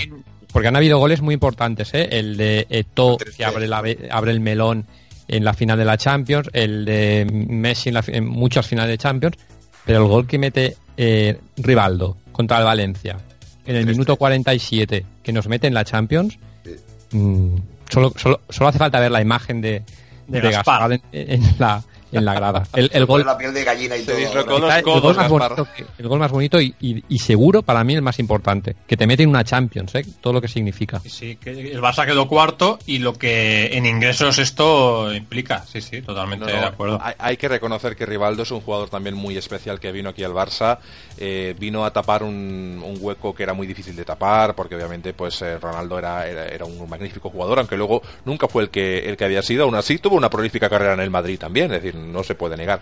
Eh, Realmente lo que hizo Ronaldo fue muy difícil. ¿eh? Ganó el, el balón de oro con 20 años, en el año 98, juraría. Y cuatro años después lo volvió a ganar. Eso es muy difícil, ¿eh? Y abandonar la élite, dos lesiones tan duras que tuvo y volver a ser balón de oro es eh, dice mucho de la personalidad de Ronaldo, ¿eh? Sí, sí. Igualmente, eh, lo de Rivaldo, y tú mismo lo apuntabas, eh, Xavi, estuvo en una época muy difícil del Barça y, y recordemos solo nombres que, que- que compartieron camiseta con él, ¿no? O sea, estamos hablando de Saviola, de Riquelme, de Kluivert, jugadores, aunque- jugadores que eran la, la rebomba y nunca acabaron de, siempre detallitos, pero nunca acabaron de. Kluivert estuvo Y- en un punto medio. Yo ahí Kluivert no lo pondría ni en los peores, no en los mejores, claro, pero No, no, no, no. fue un mal jugador, o, pero sí que es verdad que vinieron muchos Ni Saviola, jugadores. ni Saviola fue un mal jugador, dio muchas cosas, pero nunca, nunca fueron esos treinta y pico millones que costó. No, no- no fueron- Riquelme duró un año. eh, Riquelme sí. fue horrible, yo creo que fue terrible. Ahora hablaremos de, la- de los once feos, ¿no? Y yo creo Sí, que no, para rematar... perdona, por, por acabar esta Ah, intervención, o sea, eh, eh, em, no quería decir que fueran grandes eh, jugadores nefastos, pero recordemos aquellos tridentes y aquellos de estos que había. Estamos hablando de Sonny Sarder- Anderson, que no son los, que no son malos, pero Rivaldo tiraba del carro de aquel equipo con piezas dudosas, no No terribles, son pero jugadores dudosas. para un Barça, vamos. Exacto. No son Y jugadores de Rivaldo muchísimo, ¿eh? Muchísimo. Pero le falta ese. Era brutal, pero claro, hay jugadores, es que. Bueno, los que han sonado estos últimos 20 minutos, jugadores brutales. Y Rivaldo está un pelín por debajo, aunque lo que hizo, vuelvo a recalcarlo, fue muy importante. Tirando el Bar- tirar de un Barça en circunstancias eh, futuras. Y los orígenes tan humildes de Rivaldo, porque Rivaldo tiene una historia detrás que es, es la historia del fútbol, ¿no? Un jugador muy, muy humilde que perdió hasta la dentadura por no poder comer y que de ahí, eh, con mucho esfuerzo, pasó al- a uno de los equipos más importantes del mundo y obviamente pues también ganó un balón de oro, si no recuerdo mal. Eh, en cuanto a la delantera, yo aquí tendría muchas dudas porque hay un jugador que Roger ya lo ha comentado, ha hecho un spoiler en pleno pro- en programa, que para mí es crucial en varias de las Champions que el Barça ha ganado y en ligas y en partidos contra el Madrid donde lo ha dado absolutamente todo, robándole un balón a, a Romario, recuerdo, en un, en un partido contra el Madrid, a Romario, Eh, no, a Roberto Carlos. a Roberto Carlos, ¿no? Y, y golazos increíbles. Yo, yo eh, para mí Eto, Eto es una pieza clave en la historia cercana o, bueno cercana a, esta época ya Guardiola y, Luis Enrique que son un poco las que marcan aunque hay otros entrenadores de por medio que también lo hicieron bien o, mal. Eh, entonces para mí esto debería tener un hueco ahí es decir aunque no hay sitio porque hay muchos delanteros muy buenos está Romario está Ronaldo está tal pero ni Romario ni Ronaldo han conseguido lo que se consiguió con Eto y Eto incluso poniéndolo por la izquierda incluso casi condenado al ostracismo con todo y con eso y no contar con él un entrenador que te dice a la cara que no cuenta contigo que te busques un equipo y que tú por tus narices digas "Mm, no me lo busco o si me lo busco será cuando acabe esta, esta temporada y vamos a conseguir voy a luchar por, por cada minuto que esté en el campo y no solo lo consiguió sino que se consiguieron dos champions gracias a este jugador. Es decir, yo solo puedo quitarme el sombrero ante Samuel Eto'o que me parece uno de los mejores jugadores que hemos visto en tanto igual la cabecita pues, le fallaba fuera del campo pero dentro del campo está claro que lo dio todo y mucho más El león indomable. Messi, obviamente, tiene un hueco y lo tendrá siempre, ¿de acuerdo? Podemos hablar también de Cruyff y otros jugadores maravillosos, pero Messi yo creo que es indiscutible. Y por leccionar a Ronaldinho, porque, porque el primer partido en el cual yo me he quedado absolutamente afónico en el gallinero, la parte de arriba, que fue el estreno de Ronaldinho contra el Sevilla, jugando en el Camp Nou a las 12 de la noche, ¿de acuerdo? Fue un partido muy extraño.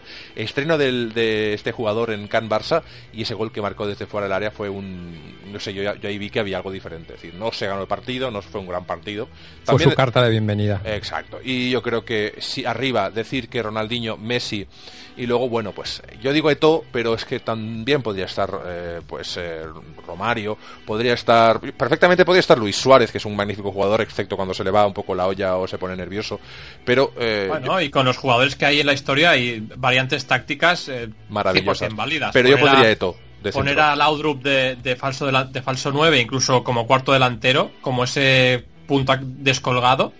También, y con, y con dos balas como yo que sé, Ronaldinho y Messi en bandas, eh, sería eh, tan Y- o más válido. y sin lugar a que- Pero dudas- solo pueden jugar 11, recordarlo. Claro, exacto. Quiero, quiero recordar también a un jugador que me gustó mucho hasta que Messi explotó, que fue Julie.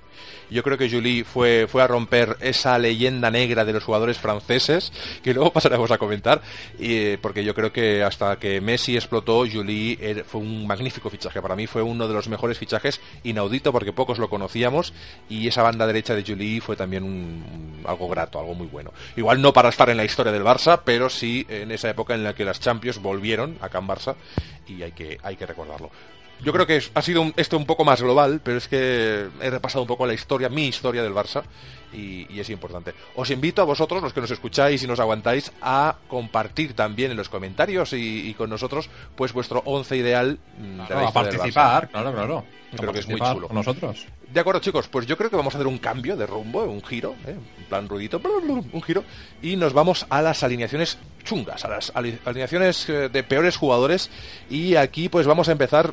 ¿Quién tiene ganas de empezar ahí a.? Como el- la visión más crítica es, es David Barbañ, yo creo que, no me equivoco, si él va a abrir el melón de. la caja de los truenos. El melón. el melón, pero el melón chungo. Los melones que pasaban esta gente que os voy a decir.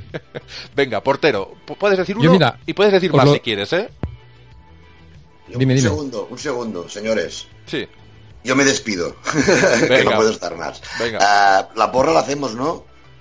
Sí, ya la, ya la haremos porque... es- Va, di, di el partido, di el resultado y así ya lo añadimos. 3-1. 3-1. Me la Hala. ponéis ahí, ¿vale? Venga, hasta Es luego. que no quiero hablar Y la de del City, la del. City. La del City, hostia. Venga, a ver, que vaya bien. Venga, Vale, hasta vamos. luego. Hasta luego. Adeu. De volver.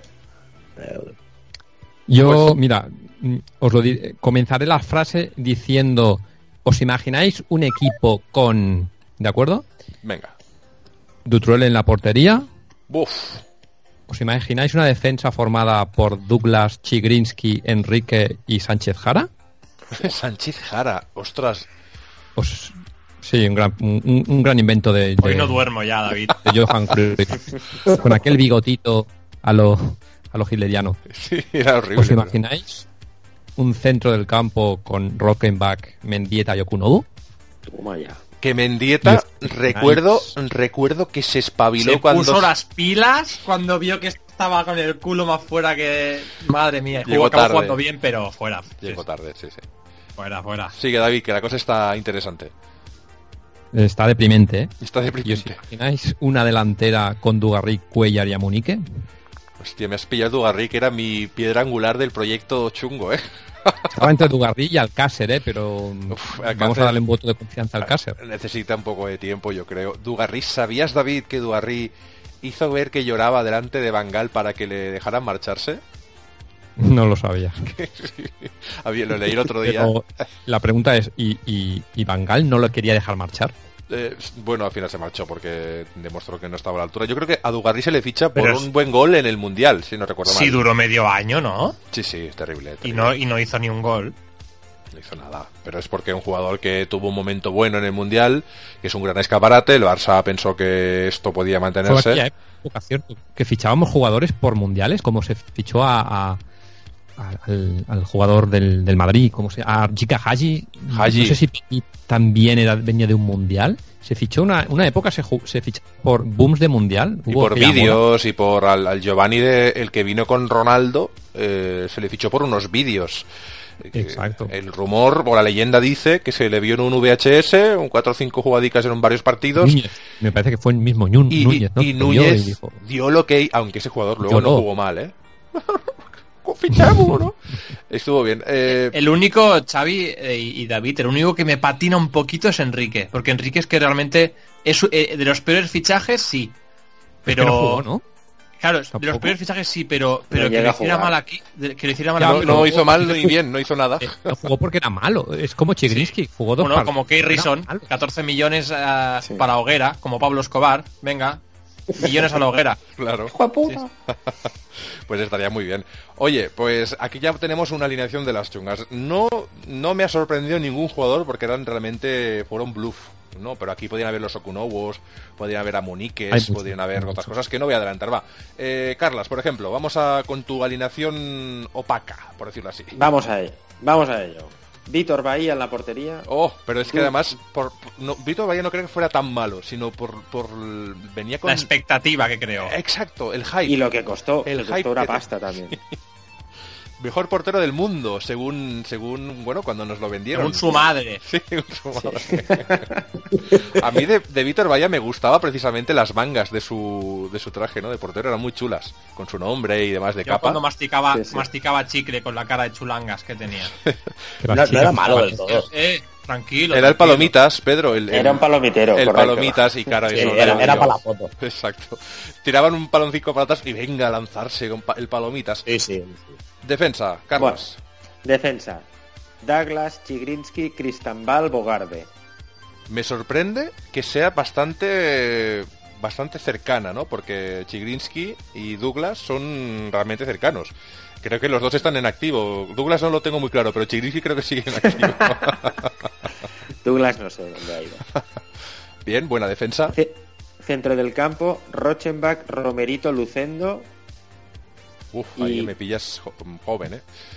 Lucendo fue un jugador que hizo debutar Cruyff en el primer partido con el Barça, en el año 88, en campo del Valladolid. No jugó nunca más. Era, era andorrano. Era andorrano, correcto. Y era, era la estrella de Andorra, de hecho. Digamos el Cristiano Ronaldo Sí, de Andorra era. Con 41 años aún sigue, aún seguía jugando. De, bueno, y era el capitán. En el Mombau, ¿no? Sí, más o menos. Y arriba tendríamos Escurza, Sketch, Onésimo. Madre mía. Con ese equipo se baja a- segunda, ¿eh? O sea, cuando nacieron esos, revolución industrial por ahí, ¿no? Más o menos, ¿no? Yo añadiría No, a tu todos- alineación. Todos son de Cruyff para adelante. Claro, a tu alineación, ¿sabes a quién añadiría yo? A Cuellar, que nunca sé por qué se le fichó a este hombre. No, no sé. ¿Qué hace este hombre aquí, no? Que fue Porque- bueno en el Betis, pero si no. Pero... Fichábamos a aquellos jugadores que eh, Cruyff fichó, y tuvo una táctica que era fichar a aquellos jugadores que nos hacían perder puntos, porque así ya no los perdíamos. Sí, claro. También fichamos a Quique Estebarán porque nos dio dos ligas, se supone. Son cosas de esas con, con un criterio distinto, que y aquel, era el que... mm, Aquel que... ¿Quién lo fichó? Creo que fue Cruyff. Aquel que era que venía como el mejor extremo de no sé qué. ¿Cómo se llamaba? Que ocupó plaza de, plaza de extranjero. El que venía También- del español. No sé. ¿Tú, qué- tú dices el paraguayo. No, no, era, era como era del norte, como holandés o, o alemán o no sé. No, no, me Zenden es a- posterior. Creo que Zenden Sí, no sí, es, de, es de Bangal. Que por cierto no centró jamás bien ese hombre, nunca más. O sea, hizo un centro una vez que dijeron, oh, bien, qué Una a bueno. una, sí. No centraba un balón por alto en, en su puñetera vida. Era lo peor que he visto en, en mucho tiempo, ¿no? Roger, Pues no- te no damos tiempo no. que te lo busques en la hemeroteca Googleril y, y a ver si encuentras quién es ese va. jugador tan malo y tan terrible. Eh, No, no, no digo malo, digo lo que la expectativa que se creó y creo que se fue alguien súper bueno que ocupaba ficha Richard de Witzke. Richard Witzke. No, no, pero no, no, era no- el 10, era un, era un Sí, medio centro ofensivo que- que... no- que nada, que nada, vino. Otro bluff. Sí, sí, vino aquí. Que no jugó la final de la Champions de Wembley porque tenía cagarrinas. Ya, ya, eso ya es lo máximo.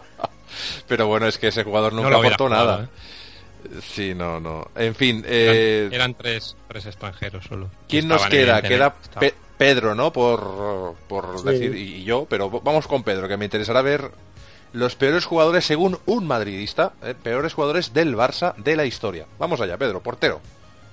En la portería, Angoy. Oh, pero yo, yo Angoy, como Porque no, ma- malo no lo siguiente. pero nunca fue protagonista. Es decir, yo pondré un, un- un Carlos Busquets, no sé, yo lo veo más protagonista y malo. y además Pero cuando hablaba era más Angoy malo. cuando jugaba. El pobre cuando jugaba es que no había manera. Es ¿eh? que era el No. cuñado, era, era el yerno de, de Cruyff, si no recuerdo mal. Sí. Sí, sí, correcto. Era Por Yes. eso, por eso jugaba. Era Yes, no, claro, no sé. Bueno, ahora ya no porque pobre Cruz pues mm, nos abandonó, pero, pero sí que es verdad que Angoy se rumoreaba y yo creo que estaba bastante fundado que se rumoreara, rumorease que jugaba por o estaba ahí porque Sí, era familia, ¿no? Vamos allá, defensa. En la defensa, como lateral derecho, pondría al negrito, a Lokunogwo, que vino bueno, que hizo una buena. La primera temporada que estuvo decente, y como lateral, pero ya luego fue la debacle. Como centrales pondría a Cristambal y a Mario, y de lateral izquierdo, Bogarde. Bogarde, sí, señor. uf, increíble, sí, sí. Adelante, centro del campo. Centro del campo pondría a Rochenbach y Romerito, Cuaresma y a Munique. Toma ya. Cuaresma me gustaba mucho al principio, lo que pasa que, que luego, bueno, como ya se ha demostrado, una cabeza muy, muy descentrada, ¿eh? Yo Y recuerdo, aquí- Xavi. Dejo al chico aquel lituano, a Litmanen.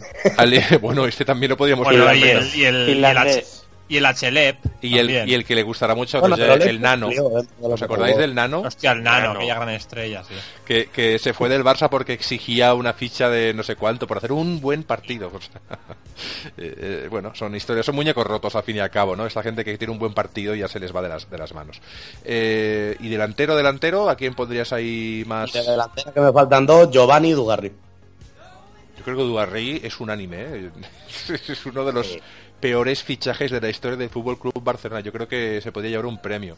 Un balón Y sí que me gusta que a, Gio- a Giovanni no lo pongo por la butifarra eh, contra el Madrid, lo pongo porque era muy malo. Giovanni tuvo un, un rato, iba a decir, un- unos partidos bastante buenos, bastante buenos justo antes de que entrara en juego o que llegara Ronaldo.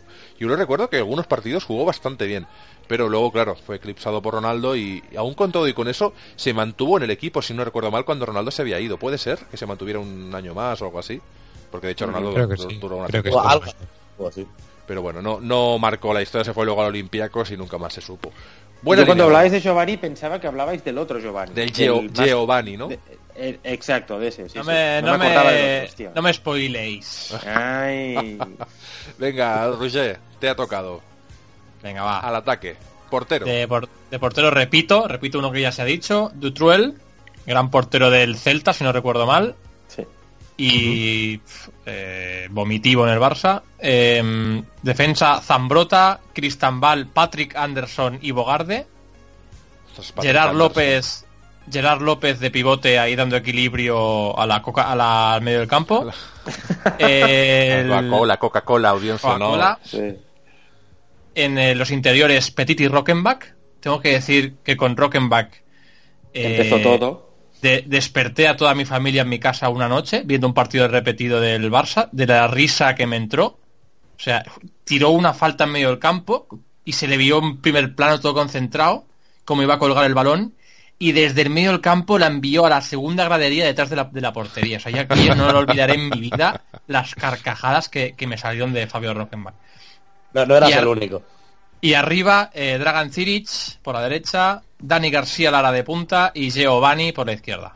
Dani García Lara es el bluff. Bueno, ahí competiría, como os- hemos hablado fuera de antena, con Alfonso. ¿eh? Yo creo Bueno, que. Alfonso Pérez, Y- el gran mercenario. Acordaros que por la época, por esas épocas se habló también de que Morientes igual vendría al Barça, ¿eh? que pedía Ah, 800 millones al año. Morientes, amigo. Pues es una buena alineación, ¿no? ¿Haríais algún cambio? ¿Alguna estrella que os guste más que otra, compañeros? Yo el único que así no he encontrado... Yo, yo he hecho algo, digamos, que yo tenga conocimiento, ¿eh? porque te puedo poner aquí a- al, al que decíais, a, a Dugarría, no sé qué, pero claro, yo es que no me acuerdo. Pero Dani García Lara ahora el mismo tiro para atrás y digo, Dios, que, que, que- que no- tampoco hizo lo mal. Pero si te tengo que decir que es el único que me patina un poquito, te mira, te lo digo, que es Dani García Lara. El resto, Pero es que tampoco hizo nada. Y, y de Duarri no es que no te acuerdes mucho, es que no hay mucho que recordar tampoco. ya, ya. El resto, te- mayor, claro. el resto de compañeros te lo puede decir. No sé si Carlas, eh, no sé cuántos partidos jugó Dugarry, pero Ni me acuerdo de. O sea, sé la cara que tiene, pero no me acuerdo de haberlo visto jugar nunca. así Pero- como Ah, con barbita, decía- pelo mira. largo y ah, nada. Sí, sí, no, no. Físicamente. Me he acordado. pero no recuerdo de ningún partido de jugador, él. del extranjero. Archibald, decía yo. Ah, pero este no es de Cruyff, es de antes. Es de antes. Este vino ¿verdad? con Benables. Sí, Benévols, sí, vale. sí. Ganó, ganó la liga y metió un gol en campo la Juve, que nos clasificació para Sevilla. O sea que tampoco era tan malo. Yo No. recuerdo que se fue Steve alguien- Archibald. no sé si se fue Schuster o quién se, o no, quién se, quién se fue de extranjero y llegó él y hubo mucho revuelo, porque cambiaron un extranjero por otro y Archival era la gran hostia. Y, no, y- Schuster aún estaba Sí. porque jugaron juntos. En la yo final que es aquella cuando de- se fue Maradona, supongo. Porque Pues después seguramente. vino- después vino Seguramente. Hughes y Lineker. Así que. Seguramente. Pues- de- Chicos, yo creo que me queda a mí decir la alineación chunga y voy a hacer igual un ejercicio parecido al de la buena alineación, pero con la mala. En cuanto a portero, yo creo, creo y además eh, tengo en la retina marcado un gol que nos creo, mira, ahora me he acordado, fíjate lo que es el cerebro porque lo hemos hablado fuera de antena y me viene ahora el nombre Brondby contra el Brondby, ¿de acuerdo? Y si no, por favor, audiencia, corregirme porque lo digo de memoria, esto es Google cerebral. Eh, Carlos Busquets, que es el portero que he elegido, aunque habrá otros peores, eh, pero Busquets yo creo que era el más vistoso. Carlos Busquets jugó cuando se fue Zubi y estuve ahí aguantando el tipo, pero es que hubo, hubo un ostracismo en la portería del Barça durante muchos años que no podéis llegar ni a imaginar, aquellos que seáis más jóvenes. Y para los que sí, seáis todo más... lo que tú quieras, todo lo que tú quieras.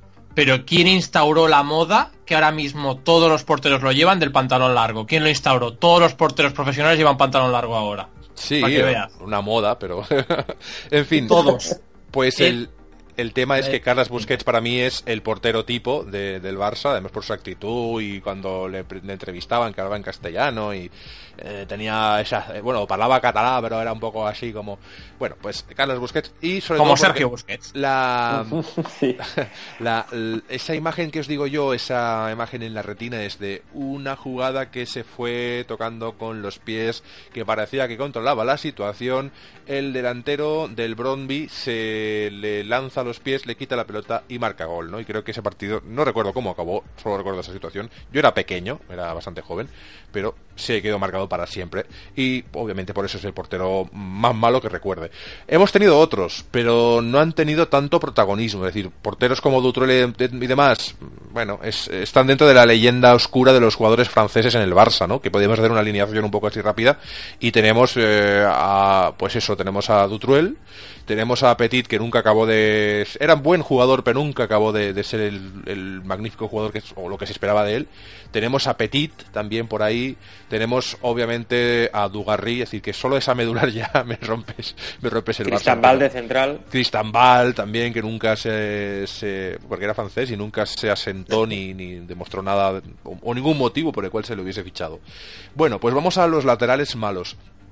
Yo creo que el, lo habéis dicho vosotros, y ahora se me ha ido de la cabeza el nombre, el que fichó Van Gaal, que estaba al lateral izquierdo. Bogarde. eh, Bogarde, gracias amigos mm, por recordarme algo tan maravilloso. De Bogarde recuerdo eh, lo- El MA Barracos del Barça. Sí, eh, no tenía nada ese jugador. Yo no sé de dónde lo ficha, por qué lo ficha, Las qué cadenas, como el Sí, el no, no lo recuerdo. Lateral derecho malo, tampoco tengo uno alguno especial, porque así que, que tuviésemos problemas. Bueno, igual Gabri. Es decir, que Gabri me pareció bastante flojito en cuando jugó. O Olegué tampoco fue. Yo, Olegué le recuerdo muchas veces que le hacían trajes más de una vez ciertos jugadores. Es decir, un jugador un poco técnico, a Olegué se lo comía Ulagué tuvo, tuvo un año y medio brutal. bastante El, bueno. nuevo, el nuevo Puyol, no sé qué, pero luego murió a un nivel. Se fue al Ajax ni jugaba, se fue no sé qué y ya se retiró. Sí, con su entre- furgonetica ahí a... Entre Gabri Pero en la y Olegué no hay un lateral en que- con el que me decida. Igual Gabri, de más malo, ¿eh? porque no acabo de... Pero la pareja Puyol-Ulegué hubo una época, un año o medio año, que fue brutal. Porque yo creo O sea, que Puyol te hace bueno cualquier defensa. Tú pones a Puyol en su mejor momento y pones a, nos ponemos nosotros allí a, ¿sabes? a cubrir un poco y, y Puyol se multiplica. Yo creo que era maravilloso ese jugador. Mm. No sé qué opináis, ¿eh? pero pues eso, yo creo que Gabri o, o, o bien Ulegué los pondría perfectamente de lateral derecho malo. Aunque seguramente hay otros peores, ¿eh? pero yo son los que yo recuerdo que no daban la talla. Centrales, centrales malos. Bueno, hemos dicho Kunowo, hemos dicho pues eh, Ball. Eh, es que yo así que no... Bueno, a, a mí realmente, aunque la gente lo laureaba y decía que era muy bueno, a mí Márquez nunca me parece un grandísimo central, la verdad. La pareja Puyol-Márquez de... de, de principi- no, de finales de... No, de principios de- del éxito de... de El principio. te lo diré. Pero luego se mantuvo dos años De de, Rijkaard, de un Márquez, que, pero Márquez nunca dio la talla que se esperaba de él. Yo lo y siento, Márquez, ¿eh? Por el primer año de el primer año de Guardiola también estuvo y no lo hizo nada mal. Yo creo que Márquez no fue un jugador, nunca dio un mal rendimiento. creo. No, ni tampoco No, bueno. ¿eh? cumplió, en el Barça cumplió. Cumplió, pero tampoco fue. Pero no, no lo pongo como el peor, ¿eh? Yo estoy hablando de jugadores que a mí no me acabaron de convencer. Eh, centrales malos, hombre, Chigrinsky yo creo que fue el gran bluff de Guardiola, yo creo que ahí se, se lo creyó demasiado. No, no, Pero aquí has de mojar, ¿eh? Hoy es, es eh, un, un 4-3-3, lo que- uno por posición y decir este es el más malo y este es el otro más malo y has de... Quiero Yo- que te mojes. Sí, a ver, yo diría Mathieu. Así de claro. Yo creo que Mathieu es el peor central que ha pasado eh, por, le- por el Barça en muchísimo tiempo porque eh, ha demostrado que es capaz de hacer cosas buenas. Yo pero- creo que es mejor Saviola de central que Mathieu. Y creo que Mathieu podría estar en ese, en ese 11 de peor central. Eh, y ahí un poco, pues ya te digo, pues Okunowo, estas jugadores que pasaron desaparecidos porque no mo- demostraron nada. Está. Porque luego hemos hablado antes de- del uruguayo que jugó de lateral, pero es que tampoco hicieron ni bien ni mal. ¿no? Sí, pasaron desapercibidos, ¿no? También hemos hablado del, de aquel chileno que también estuvo jugando de lateral, que se le fichó y luego pues... eh, hubo, hubo un chileno, Melenillas, que se le pilló jugando, eh, bailando en la discoteca, en, estando lesionado. No, argentino, ¿no? Sorín. Argentino. Argen- Sorín es argentino. Ah, Sorín es argentino, perdonar por mi ignorancia, es un tiempo que yo también era más. Va, están, están ahí de lado. Sorín, sí, también. Pero yo creo que esa defensa mala, mala, bastante mala. Centro del campo. Aquí hay un popurrí. Y sobre todo porque, porque yo recuerdo grandes jugadores en ciertos momentos como Iván de la Peña, pero que luego tenían grandes carencias como defensivo, ¿no? El tema defensivo Iván de la Peña no lo, no lo veías bajar más allá. También jugó en un Barça que ya estaba de capa caída, que era cuando jugaba Jordi Cruyff y demás, que el Barça este ya no empezó, que estaban los Oscars, los que, que fueron buenos jugadores, pero no eran jugadores para un Barça de élite, creo yo, ¿eh? es decir, Cruyff estaba intentando reconvertir ese Barça en algo diferente, pero el fútbol moderno no tiene la paciencia de dejarte un año sin ganar nada, ¿no? Es un año o dos. Eh, pues aquí en el centro del campo yo creo que Saladas, porque de allí donde fue marcó época, en el Madrid también estuvo y, y no Sí, en el, Madrid, en el Madrid también marcó una muy buena. una época de cojones, yo no sé por qué lo fichasteis, o sea, no nos quedó claro que, no. Pero bueno, A sa- saber. sí, no- nunca se sabe. Eh, otros jugadores. sí, no son esos fichajes que no. Pero bueno, vosotros tenéis la suerte de que. ¿Os acordáis de Faubert en el Madrid? Faubert, sí. Bueno, yo cuando lo vi la primera vez debutar con el Barça y coger la pelota a 50 metros de la portería, mirar al suelo, ir corriendo hasta salirse del campo, pues, yo, yo dije, vale, ya está, aquí, aquí había un problema. Este es el que se durmió un día en el banquillo, ¿no? Sí, Sí, sí, este, Pero a este. ver, Vaya es que si, va- si vamos al Madrid tenemos ya yo solo con Faber y Gravesen haría un Gravesen, 11 ya, ¿eh? Gravesen. Eh, pero, pero, gra- pero Gravesen cumplía, ¿eh? Dentro de lo fumado que estaba, el tío, ese sí. Woodgate, yo me acuerdo el día que después de las lesiones debuta y va y se mete dos goles en propia puerta. Es que Hostia. Pero, met- pero Sí, metió sí, una sí. en la otra también, ¿no? Metió Sí, sí, es verdad, sí, metió, se metió primero uno en propia puerta, remató de cabeza en la... Empató el en- partido. en- empató el partido y él mismo 24 resolvió para el millones rival. de euros. 24 Sí, millones de euros. podríamos hacer también un programa entero de- del Madrid. Sí. Eh, centro del campo, así de bluff que yo recuerde, Seladas yo creo que es una mención importante. Gerard yo creo que también porque vino vino con la vitola, ¿no? De bueno, que gran ju- 24 millones de euros otra que, vez. que gran jugador. Gerard en el Valencia hizo unas temporadas muy buenas. ¿eh? Sí, lo que pasa que se dijo que, que Gerard había tenido un muy mala cabeza, muy mala cabeza cuando estuvo aquí y el tema de la noche, el tema de la noche, igual que a Ronaldinho también lo, lo mató, o sea, como jugador me refiero, no, no hablo obviamente literalmente. Y, y yo creo que Gerard vino con mucha, muchas esperanzas y, y bluff. También un otro Fábregas jugador- a lo bestia. Eh, Es que, es que iba a decir a Fabregas ahora. Ah, vale. en, en mi alineación más mala, aunque tuvo buenos partidos, pero yo creo, yo creo que ha sido uno de los grandes eh, fiascos de, de la época actual del Barça. Yo creo que es, es eh, Cesc. O sea, Cesc se fue del Barça en unas circunstancias porque quería, quería y quería adelantar algo que, que si hubiese esperado un año yo creo que lo hubiese tenido, es decir, una oportunidad. Eh, se va con Wegner, allí triunfa y viene aquí pues a, triunfar, entre comillas. Y no solo no lo consigue, sino que a pesar de que, tuvo un inicio, un arranque bastante esperanzador, a mí me gustó mucho al principio. Fábregas dio muchísimo, fue un jugador brutal, jugando de 9, jugando de, en el 4 3-4-3, jugando tal. Pero las segundas partes de las temporadas ya lo conocemos, desaparecía. Sí, y la última ya- temporada ya fue brutal. Total, Y ya no fue la última temporada, fue toda la temporada. Coincidió con el, con el, con el Barça que no ganaba, entonces se del fue. Tata, ¿no? Exacto. Es el del Tata, el último del Sí, sí, sí. Sí, el El último. último de pero, no, y el último de Alexis Sánchez. pero ¿no creéis que, que Cesc fue un poco el escudo de, de, de carga, digamos, el muñeco de trapo? Yo, a ver, la cabeza de turco me te refieres, Pedro. cabeza de turco, ¿no? Sí, sí, me refiero a la, cabeza de turco. Bueno. Sí, exactamente. Es como ahora, por ejemplo, en el, Ma- eh, en el Madrid, así rápidamente, tenemos a Isco que la gente se está cebando con él. Pues Sí. no sé, yo creo que, que quizá con, con Fábregas la gente ol- olvidó muy pronto, ¿eh? No sé, creo, ¿no? ¿Qué os Yo creo que sí, pero realmente fue, fue era frustrante ver a Fabregas en según qué partidos. Pero igualmente digo que Fabregas nos dio muchísimo. Un jugador muy polivalente que jugaba bien donde lo pusieras y que le he visto hacer cosas que no se le he visto a nadie. ¿eh? He visto pases en, en- en- entre Sí, seis o siete tíos. Pero también le has Eh, visto en jugadas clarísimas de gol hacer un último pase absolutamente innecesario y hacerlo mil pero ese millones era de él, veces. y, no- y nos regaló maravillas haciendo eso. Sí, Sí, pero, pero sí, mil millones de sí. veces un pase último innecesario que hacía que igual no hubiese rabia. gol. da rabia, pero él era así y para mí, ya te digo, Fabregas. Pero bueno, eh, esta última temporada yo creo que fue muy frustrante y además vimos cuando se fue que no ha hecho nada más y ahora está en la puerta de salida del Chelsea porque no no no, no cuenta, o sea, el, ¿cómo se llama? Al El- español irá, ¿no? Sí. Tiene toda la pinta. Pues, pues no sé, aquí en el centro del campo podrían haber muchas opciones, pero ya te digo que yo he dicho la de Saladas porque me parece un jugador que no hizo nada, Gerard porque se estrelló. Eh, hubo, bueno, el, el Richard Witzke, que también que vino con esa aura de el mejor 10 de Europa, si no me corregís, pero yo creo que es, yo recuerdo cuando se le fichó el mejor 10 de Europa, y de hecho has hablado tú antes, Carlas, de que estuvo cagarrinas en la final de, de la Champions. Eh, no sé si él, él vino antes de la Champions, es que yo tenía la idea en la cabeza de que vino Ese después, ese año, No, vino, vino ese año. Era el primer año en el Barça. ese. primer año en el Barça. Iván Bommel, ¿qué tal ahí en el medio campo también? Van Bommel, lo que pasa que me gustaba porque tenía- estaba loquísimo, o sea, es, Y Mota.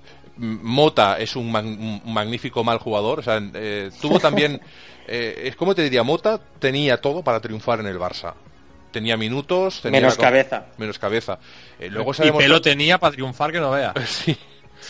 Luego lo bueno de todo esto aquellas, es ¿dónde iba que con aquellas melenas, que eso quedaba más mal que la, con aquel melenón que, que iba corriendo y le va de un, lado- de un lado a otro. pero fijaros lo que corta el es pelo, hijo mío. lo que es el fútbol y lo que es el karma y demás que en un momento dado este jugador parece que se centra eh, no sé si era en la Juve donde empezó a jugar muy bien o tuvo en- empezó a, a jugar bastante bien en, en Italia Que fue en el Génova, ¿eh? Te lo voy a buscar ahora mismo. Génova lo fichó la Juve si no recuerdo mal si no me corriges y luego pues obviamente en el Paris Saint Germain donde El Inter de Milán. El- el de perdón, Milán. perdón Sí. Sí, en el Inter estuvo. pues eh, este en el jugador Inter y sí, en la Juventus no me suena, creo que en el Inter. aún se No, no es rehizo el Inter, es el Inter. Mira, Pasó del- por el Atlético de Javi. Madrid un año. Del Barça salió, que es- recordamos que se lesionó creo dos veces, se fue al Atlético, que no hizo absolutamente nada, jugó seis partidos, Ah, estuvo en el Genoa y de ahí el salto a otro grande como fue el Inter, que aquel Inter, recordemos, juraría que ganó una Champions en el 2012, juraría. Tri- triplete. Eh, Exacto, Sí, no solo Champions, triplete. triplete, y luego, Triplete con Mourinho. luego PSG. Sí. Pues- PSG y ahí sigue. Yo dudaría entre poner a Mota y, esto. Yo creo que entre estos, tres o cuatro yo ya haría aquí un, un centro del campo bastante, una ensalada de, de malos jugadores. Y de delanteros, ostras, aquí hay un poquito de todo. Zenden me pareció un bluff impresionante, es decir, nunca hizo o nunca demostró por qué se le fichó. Para bien o para mal, Overmars nunca fue el del Ajax, pero le honra que se marchó. Para mal, para mal. Para mal. para mal. Le honra que se marchó sin, sin pedir lo que se le debía de contrato, que, que menos, que ser un poquito persona y hacerlo así. Eh, de delantero, Dugarry me pareció una broma desde siempre.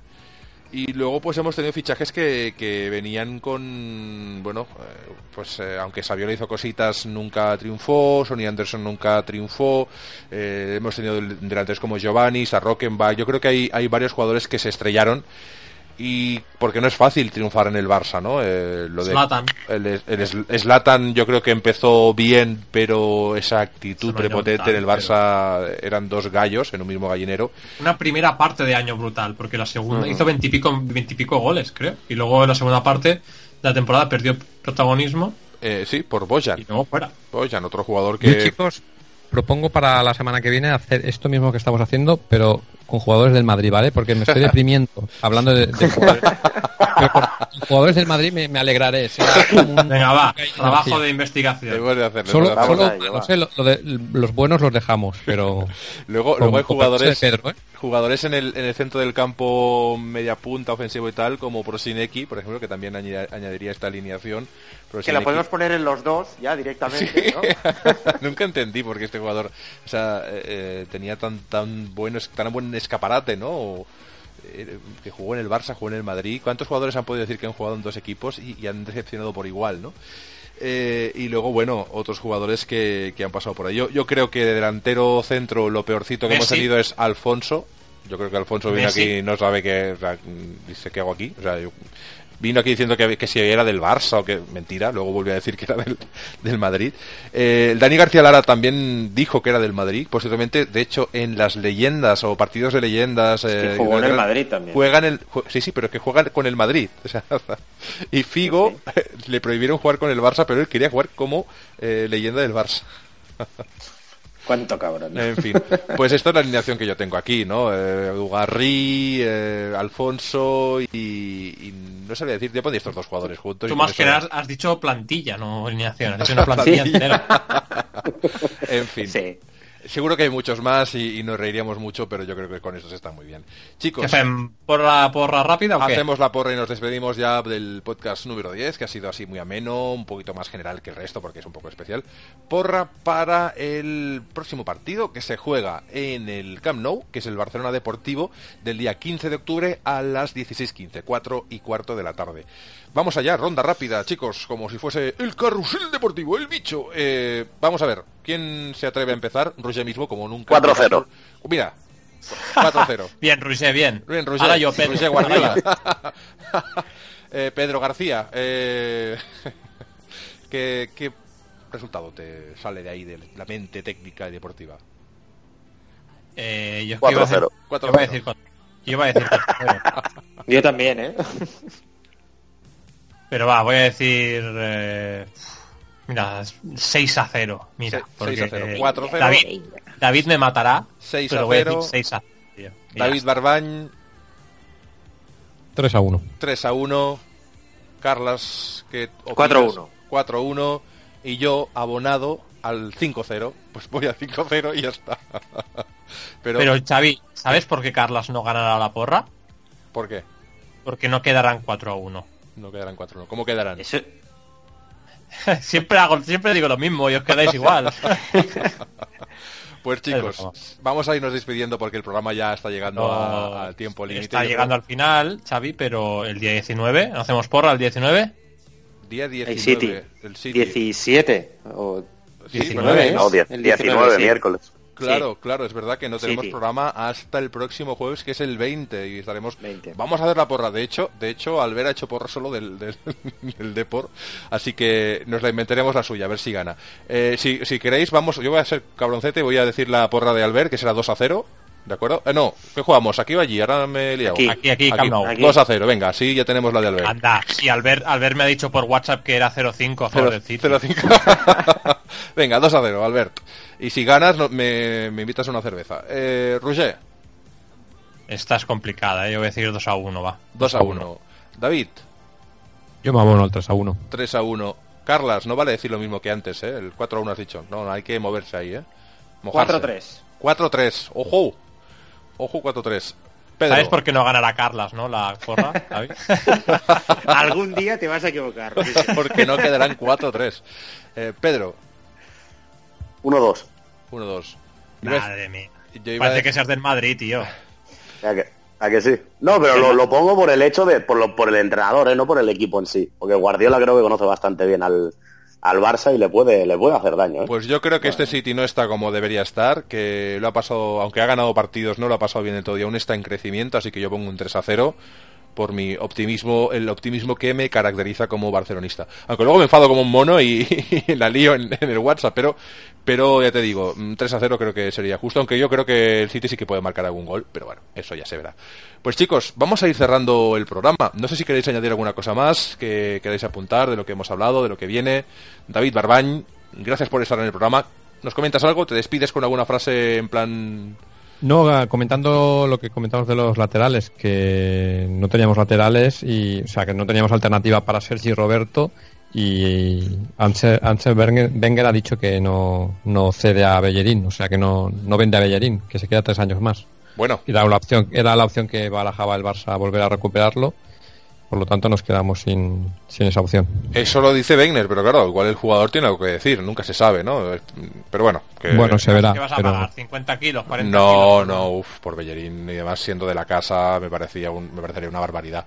Eh, Roger, muchas gracias por estar en este décimo programa, como le comentábamos también a David. Eh, gracias por estar aquí con tu visión técnica del, del fútbol. Sí, te he pasado la cuenta corriente por privado, ¿eh? Por- Ya, Pues bueno, ya no ajustaremos. si quieres No, tener vale. alguna fra- frase para, para dejar para la historia el programa número 10, aquel programa que hicimos hace tantos años, que ahora está siendo grabado en directo. La frase la digo. Sí, ¿Sabes por qué Carlos no ganará la.? No, es broma. Eh, no, simplemente. eh, el Barça se la juega ya, yo creo que en, en cada partido, porque ha fallado mucho y solo por la propia confianza del equipo debería. Y David lo dijo hace algún programa, debería empezar a encadenar victorias seguidas en todas las competiciones y, y ponerse las pilas, porque mm, siempre decimos lo mismo. Se gana al final, pero al final llegar con opciones y con, y con una base, con una motivación y con una fuerza de haber hecho las cosas bien desde el principio, yo creo. ¿eh? Entonces, se ha de poner las pilas el Barça, es muy importante mm, el partido del Deportivo, pero no el del Deportivo, sino el siguiente de Liga, aunque sea contra el Eibar, aunque sea contra el Majadahonda B, ¿vale? O sea, se ha de ganar, Sí. se ha de ganar. Es la clave, ganar. Y el Barça no está encadenando victorias, le falta una buena rachita, como dijo ya David hace... Lleva diciendo David hace, hace tiempo. Sí, necesitamos victorias, encadenar algún par de victorias balsámicas para empezar a ver un poquito más optimista el resto de partidos. Eh, Carlas, frase para despedir, algún comentario que quieras añadir, jugará Alex Vidal. Yo creo que sí, y siguiendo un poco con lo que decía Roger, la verdad es que es importante además ganar estos dos partidos porque luego tenemos tres partidos fuera bastante complicados. Exacto. Tenemos, tenemos salidas complicadas, creo que es Valencia, Sevilla y a Manchester, si no Y recuerdo. mal. Emirates, sí. Entonces, al menos amarrar en casa y luego poder ir con ya confianza a jugar. Yo creo que Valencia es más asequible que Sevilla y al menos empezar la rachita y ya despegar. Y que, y que el resto falle, tú, que siga fallando el resto, pero hay que, hay que centrarse en nosotros, claro. O sea, si siguen fallando, pues genial, pero nosotros hacer los deberes y pillar una buena dinámica que le falta a esto al Barça este año. Veremos qué pasa en los próximos partidos. Eh, Pedro, gracias amigo por estar con nosotros, compartir Bueno, este programa, Gracias, soportar, pero ya está, no hace falta que se despida ni nada. Venga, soportar a estos barcelonistas. Eh, nada, que un placer estar contigo. Y si quieres dejar alguna frase de lo que puede venir en estas semanas, incluso para el Barça o el Madrid. Nada, muy agradecido como siempre de disfrutar de vuestra compañía. Y nada, bueno, me parece una, una semana, semana interesante. Creo que el Barça tiene un partido asequible el sábado, más complicado el del miércoles. Y el Madrid un poquito a la inversa. Ojo a campo del Betis. Y bueno, en, y en Champions con el Legia de Varsovia no, no debería haber problema. Ojo, ojo el del Legia Varsovia. Ojo el Legia, Ojo- ¿eh? Ojo el Legia, ¿eh? Eh, Ojo, con la Ronaldo debería, no debería. Ojo, Ojo Ronaldo metiendo seis cinco o goles. seis, ¿no? Ojo que no os vaya a desinfectar el Legia. Que No, como os pero- desinfecte os dejará más blancos todavía. Pero sí que el Madrid lo tiene, lo tiene complicado porque la lesión de Sergio Ramos ya se acumula, no tiene a James tampoco, no tiene a Casemiro. Ojo, Sí, eso es, ojo. sí. Ojo. Yo est- estoy con Ojo Pedro al dice Betis. Que, el partido del Barça es, asequible y, hacer hincapié en eso, que el Barça tiene una muy buena oportunidad, tiene dos partidos eh, seguidos en casa, hay que, hay que ganar esos dos partidos, es que lo tienes todo de cara, realmente, y el Barça es muy importante que hagas seis puntos en estos dos partidos, es muy importante. Veremos qué ha pasado en el próximo programa, ya en el 11. Y nada, yo con esto ya creo que nos vamos a despedir en este programa. Sí, Xavi, eh, Uy, uy, perdona, ¿eh? Sí, sí, sí, perdona porque, no, porque no nos pierde el vamos, ¿eh? tren, corre, corre. di. No, no, no nos vamos, no nos vamos. Eh, no, comentar, yo creo que es interesante. Ha salido la fecha y hora ya eh, cerrada para el clásico, día 3, 4 y cuarto. Y bueno, pues mira, ya, ya falta menos. Podríamos hacer 3, algo, ¿eh? lo digo, lo digo en directo. Podríamos hacer algún especial, alguna cosilla chula en el clásico, aunque fuese conectados a distancia, pero aquí sufriendo el partido. Se gane, se pierda. mm, si, si Pedro ríe, nosotros lloraremos, pero veremos qué pasa. Esperemos que, que riamos nosotros y Pedro, si no llorar, al menos pues que no esté tan contento. Eh, chicos, nos vamos a despedir porque llevamos más de una hora y media de programa y yo creo que es un programazo súper chulo y divertido y ameno. En este programa han estado con nosotros Carla Singla, puedes decir un Noé si quieres despedirte. Carla Singla, adiós, hasta luego. Hasta luego. David Barbañ, Un abrazo a todos. Pedro Guardiola Un saludo a todos. y Roger García. ¿Sabes por qué Carlas no ganará la porra? y conduciendo Venga, este autobús, conduciendo este autobús que es eh, la convocatoria, tu podcast favorito del Barça, pues un servidor, Xavi Capadocius. Nos vemos en el programa número 11. Un abrazo, hasta luego. Buena semana, adeu, adeu. Hasta luego. Adeu, adeu.